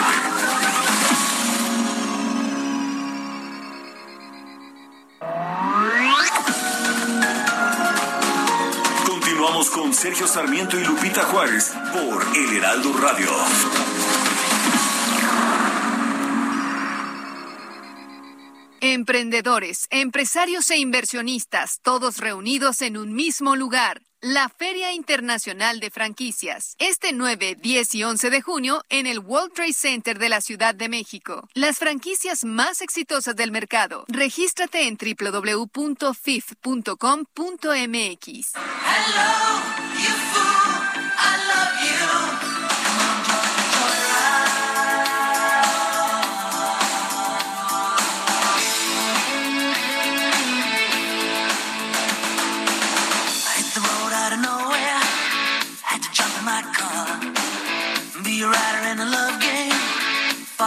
stars. You don't need a book of wisdom. I get no money talk at all. She has a train going downtown. She's got a club on the moon. And she's telling all the secrets in a wonderful balloon. The the. Seguimos escuchando música de Roxette en el en el aniversario del nacimiento de pues la cantante, la cantante femenina, la parte femenina de este dúo sueco, Marie Fredriksson. Ella nació el 30 el 30 de enero de ay, ya lo perdí, ya ves, Guadalupe, el, 30 de, el 30 de, mayo, de 1958. Ya estamos en mayo, ya casi sí, se ¿verdad? termina me el perdí, me perdí. 30 de mayo de 1958. Sí, oye, pues eh, qué, qué rico escuchar esta música. Los que somos ochenteros estamos felices, por supuesto. Y bueno, pues vamos a seguir con otros temas también importantes, además de la música esta mañana. Fíjate que escuchamos hace unos eh, momentos sobre la Feria Internacional de Franquicias 2022 y está con nosotros precisamente esta mañana aquí en la cabina Francisco Segura Camacho, el es director general de Comexposium México, a quien le damos la bienvenida y saludamos con mucho gusto como siempre. ¿Cómo estás? Muy buenos días. Hola Sergio Lupita, encantado de estar aquí. Saludos a toda la audiencia. Pues muy feliz, estamos a 10 días de tener el evento de franquicias más importante de todo Iberoamérica. Y no nada más eso, y esto es un dato muy especial para nosotros, porque nuestro preregistro en www.fif.com.mx ya superó el número de preregistros que teníamos para nuestra feria de 2020. O sea, si hay mucho interés. Mucho interés, y sobre todo que el 65% son mujeres. Ahorita que hablaban de, del poder femenino, estamos encantados. Pues eso está bien. Dices que es en 10 días que empieza. ¿Cuánto tiempo dura? Del 9 al 11 de junio en el World Trade Center de Ciudad de México. La entrada está en 200 pesos por los tres días, pero te incluye, aparte de que puedes entrar al piso de exhibición y conocer cerca de 200 marcas, también puedes entrar al ciclo de conferencias. Estamos hablando que por primera vez en 44 ediciones, que la feria tiene un ciclo de conferencias totalmente gratis para los visitantes pagas tu entrada a la feria, entras a las conferencias y son conferencias de todo tipo, de negocios, para emprendedores, de equidad de género, también una parte de arte. Entonces es sí es una feria para que te vayas a invertir, que te vayas a educar en lo que son las franquicias y sobre todo que aprendas, que te diviertas. Cuéntanos eh, eh, de esta, este tema que es tan importante, esta eh, exposición que, que se va a llevar a cabo en unos días, pero me gustaría saber, nos gustaría saber también de la empresa que representas. Comexposium nació en 1900. Entonces, es una empresa francesa que ya 1900. tiene 1900. En la Feria de París. Ándale. Aquí en México llegó en 2017. La Feria de París es aquí, la famosa feria de la Torre Eiffel. La Esa mera. De hecho, cuenta la, la experiencia Sí. y la anécdota que el terreno donde está la, la, la- la Torre Eiffel Sí. fue donado por Comexposium en su momento. Ándale, Mira. qué, qué buena anécdota. Pero cuéntanos entonces más de, de esta empresa. Eh, la empresa tiene presencia en todo el mundo. En México llegaron en 2017 con este afán de invertir. Lo- la parte europea invirtió tanto en América, en. Estados Unidos, Argentina y nosotros en México. Actualmente nada más desarrollamos la parte de franquicias, pero con miras a hacer muchos eventos. Te hablo, en la compañía en Francia tiene 52 eventos al año. Entonces ya sabrás la cartera de eventos que se tiene. ¿Por qué son importantes las franquicias? ¿Por qué un pequeño empresario pudiera considerar eh, unirse a una franquicia antes que pues tratar de promover su propia marca? Excelente pregunta, Sergio. Mira, uno cuando piensa en franquicias, luego luego se refiere a las tres marcas grandes y que son muy caras, ¿no? Eh, la de los arcos dorados, la de la sirenita verde y la del canibalito. Cuando realmente las 1.200 franquicias que existen en México son pequeñas y medianas empresas. Por tanto, tienes un gran ejemplo de cómo la, pequeña empresa puede crecer. Tú tienes acceso a este tipo de, de- de compañía desde inversiones de que van desde los 50 mil pesos hasta los millones de pesos. Oye, pero ¿cómo, ¿cómo le haces, por ejemplo, para decidir? Porque pues hay mucha oferta, pero ¿cómo, cómo dices, a ver, esta, ¿no? Eh, ¿Cuáles son las mejores franquicias para invertir? Lo primero que le digo a mis visitantes es, no lleves la cartera, escucha la propuesta de todas las marcas que están ahí e identifica. No lleves la cartera, no la abras, o sea, no compres así. Primero, primero escucha. Correcto, conoce, ve quiénes son las franquicias que están, quiénes son los propietarios, platica con ellos. Es la oportunidad que tienes en la feria, de que te, en, en, tres días los vas a conocer a los propietarios, a los directivos e incluso a otros propietarios de las franquicias. Eh, me, decían que estuviste en Cuba recientemente, ¿cierto esto? Y no me digas que estás vendiendo, que se están vendiendo franquicias en Cuba. No, no, coincidimos con la gira del presidente. Eh, estuvimos en la Feria Internacional de Turismo en Cuba y fue muy interesante ver el proyecto que tiene el país acerca de la sustentabilidad.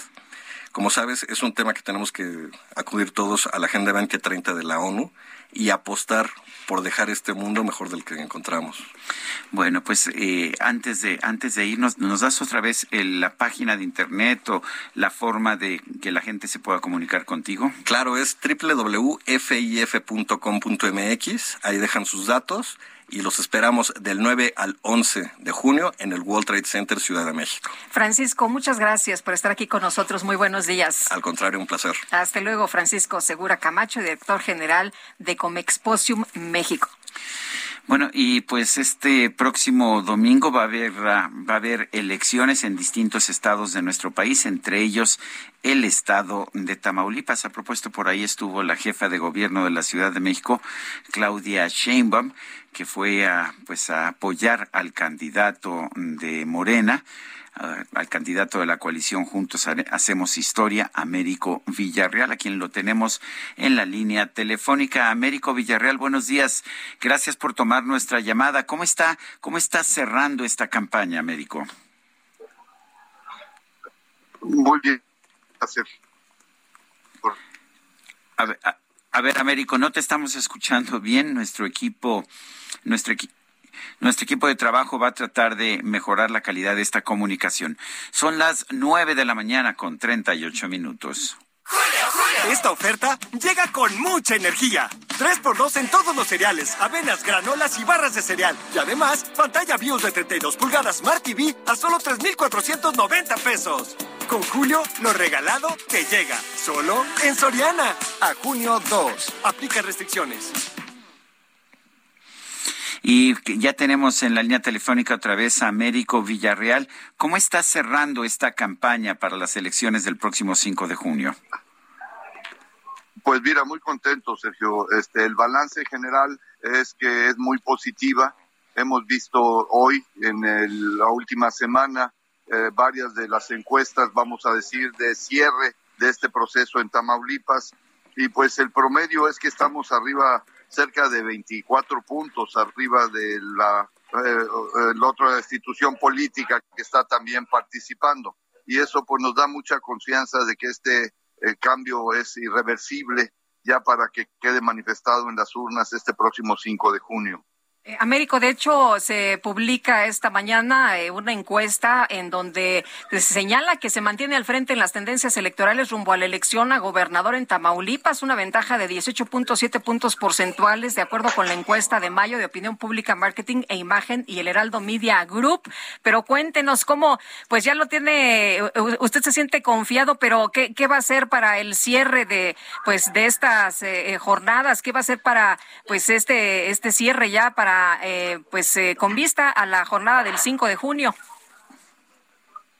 Bueno, mira, este, hemos hecho ya durante esta última semana, estos últimos ocho días de campaña, hemos hecho cierres regionales. Maulipas es muy amplio, tiene varias regiones y con vocaciones sociales, geográficas, de recursos naturales y entonces hemos estado haciendo cierres regionales. Ahorita estoy acá en Nuevo Laredo, una zona muy importante y de futuro por el tratado comercial, eh, la, actividad aduanera, los puentes internacionales.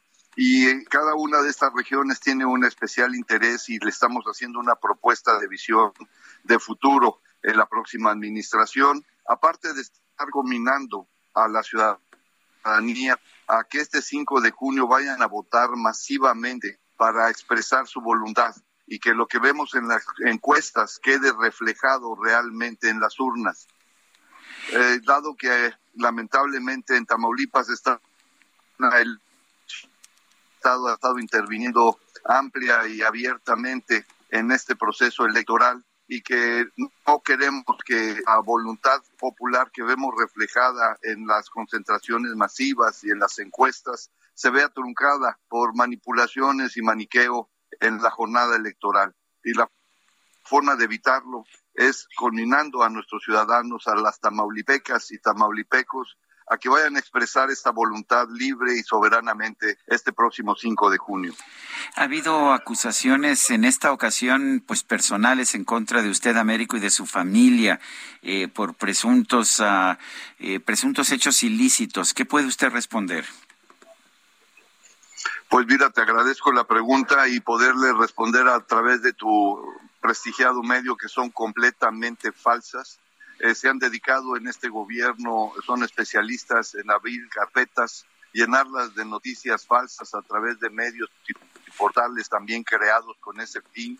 Ahí tenemos el ejemplo del Dallas Chronicle y ahora que están utilizando un medio también que tiene este prestigio de poner noticias sensacionalistas y falsas de la Unión Americana y que sin que exista ninguna denuncia formal en ese sentido, porque no hay ninguna evidencia ni ninguna situación de lo que ellos tratan de difamar y de divulgar a través de estos medios para tratar de desprestigiar este proceso electoral, buscando que ese sea la oportunidad de restarnos puntos en esta contienda. Pero yo me siento muy optimista, Sergio, y siento que la ciudadanía ya ponderó y valoró la situación de lo que tenemos hacia adelante, de un cambio de transformación con esperanza y lo que ellos sembraron durante más de cinco años y medio de que lleva esta administración y que lo que sembraron es lo que están cosechando, el repudio y, de las y la desaprobación de nuestra gente.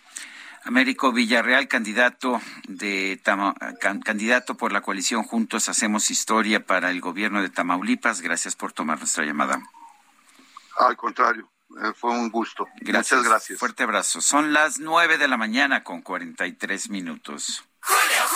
Llega con todo. 3x2 en todos los vinos de mesa, whiskies, rones, aguardientes, vodkas y además pantalla LG de 50 pulgadas a solo 8,990 pesos. Con Julio, lo regalado te llega. Solo en Soriana. A junio 2. Evita el exceso. Consulta modelo participante. Aplica restricciones.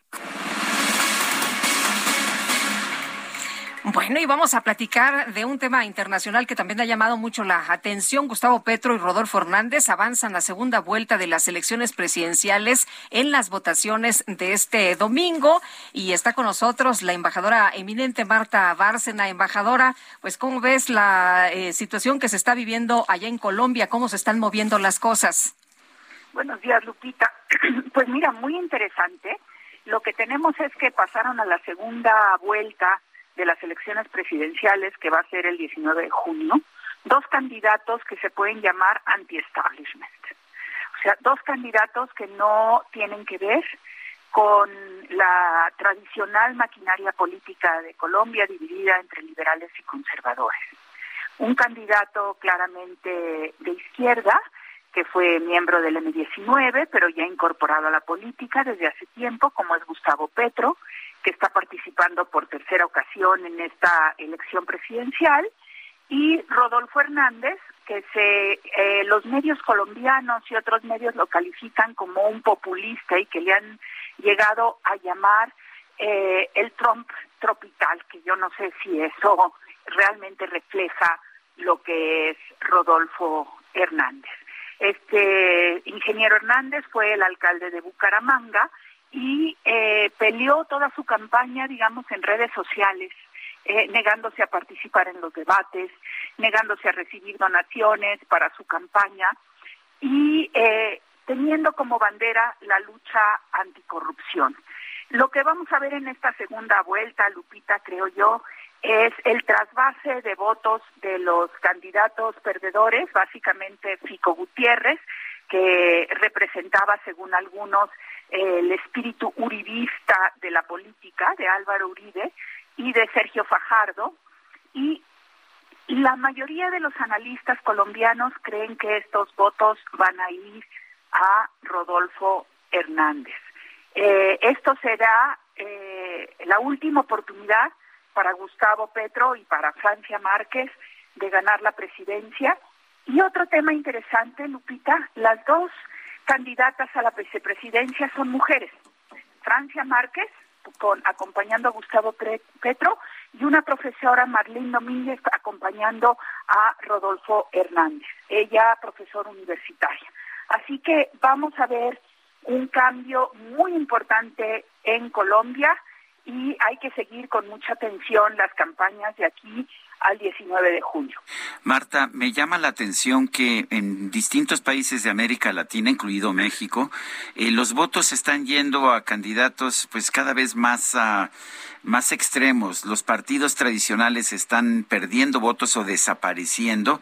Lo hemos visto en varios países y en cambio son, en este caso, un exguerrillero, Petro, y un multimillonario este, populista los que llaman la atención al, a la gente. ¿Qué nos dice esto acerca de la democracia en estos tiempos del Twitter?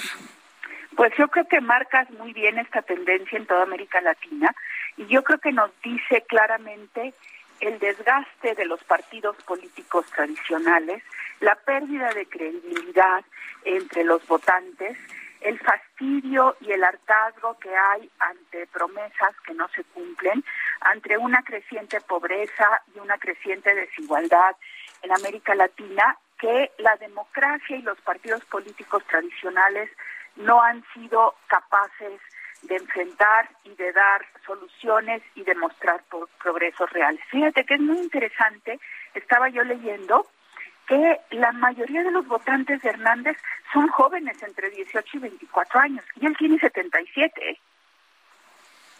Pues es interesante porque los populistas suelen atraer, además sí tengo entendido que, que concentró su campaña en redes sociales, o sea, es alguien que entiende las redes sociales.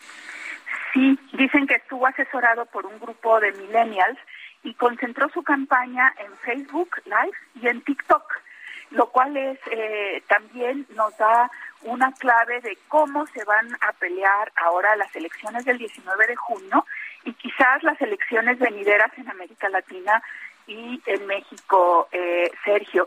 Mira, para los políticos colombianos tradicionales, para los empresarios colombianos tradicionales, este resultado es muy preocupante porque cambia todo el panorama de cómo se va a hacer política en Colombia en los años próximos y qué temas van a estar al centro de la agenda.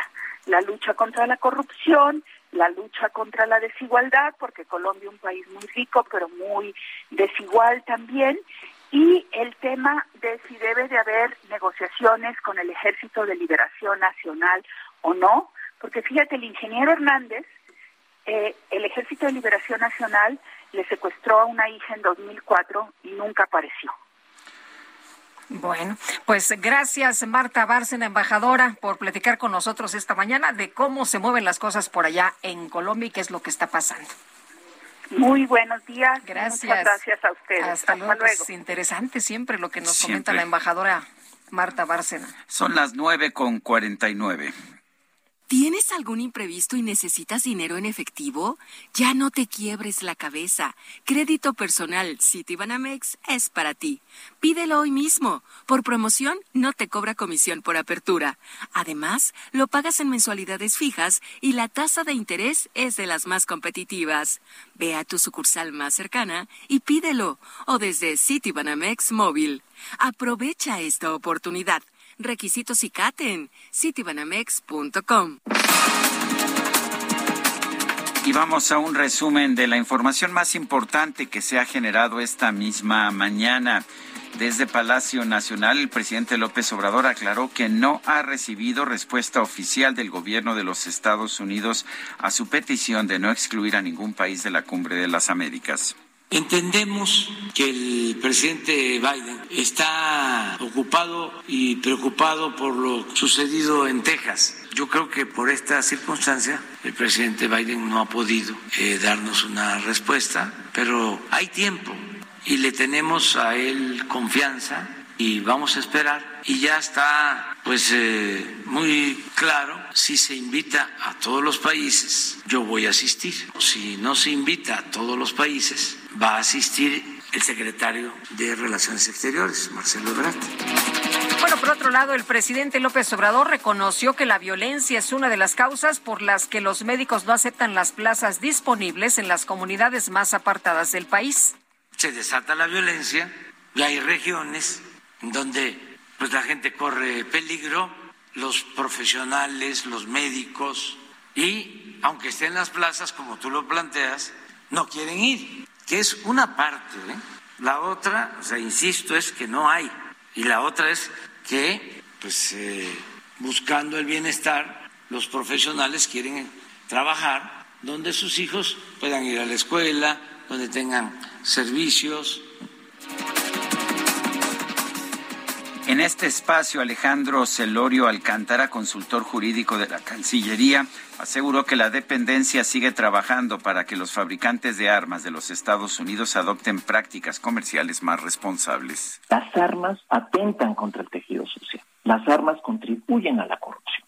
Vivimos en una situación compleja en la que la apuesta de la Cancillería es decirle a las empresas, hazte responsable de la forma como comercias tus armas para que dejen de cruzar de manera ilícita medio millón de armas, la mayoría de estilo militar, desde tus tiendas a nuestro país. El presidente de la Unión Americana, Joe Biden, descartó enviar a Ucrania sistemas de lanzamiento de misiles con capacidad de alcanzar objetivos en territorio ruso. El ministro de, del Interior de Francia, Gerald Arman, Armanin, denunció que hubo un fraude masivo e industrial por la venta de entradas falsas para la final de la UEFA Champions League en el Stade de Francia, el Estadio de Francia. Y el gobierno británico se dijo muy decepcionado por el trato que recibieron los aficionados del Liverpool a, que acudieron a la final de la Champions League. Pidió que las autoridades francesas investiguen los incidentes registrados afuera del estadio. Esas son puras mentiras. Esa noche yo Pues bueno, luego de que el piloto mexicano Sergio Pérez ganó el Gran Premio de Mónaco de la Fórmula 1, el gobierno federal difundió un mensaje en Twitter para felicitarlo. Sin embargo, sin embargo, la publicación tuvo que ser reemplazada unas horas más tarde debido a que la foto que se incluyó en el mensaje no era de Checo, sino de su compañero de equipo Max Verstappen.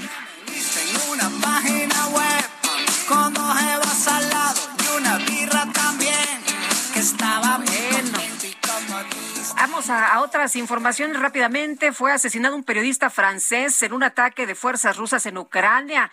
Eh, se dio a conocer la información hace apenas unas horas. El periodista Frédéric Leclerc, eh, que cubría la guerra en Ucrania, resultó muerto tras un ataque de fuerzas rusas en la región de Luhansk. Es lo que se ha informado hasta este momento. Se nos acabó el tiempo, son las nueve de la mañana con 54 minutos. Guadalupe Juárez y Sergio Sarmiento, lo invitamos a que nos sintonice otra vez mañana, por supuesto, nos dará mucho gusto tenerlo con nosotros. Aquí los esperamos a las 7 en punto. Buena semana para todos. Disfruten este día, pásenla muy bien. Hasta mañana, gracias de todo corazón.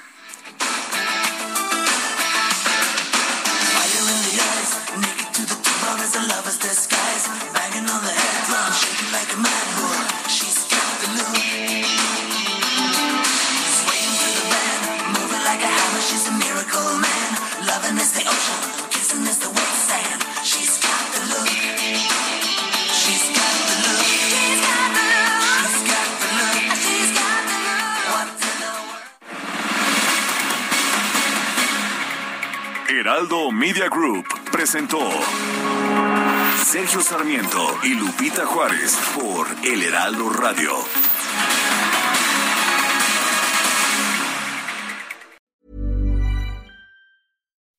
When you make decisions for your company, you look for the no-brainers. If you have a lot of mailing to do, stamps.com is the ultimate no-brainer. Use the stamps.com mobile app to mail everything you need to keep your business running with up to 89% off USPS and UPS. Make the same no-brainer decision as over 1 million other businesses with stamps.com. Use code PROGRAM for a special offer. That's stamps.com, code PROGRAM.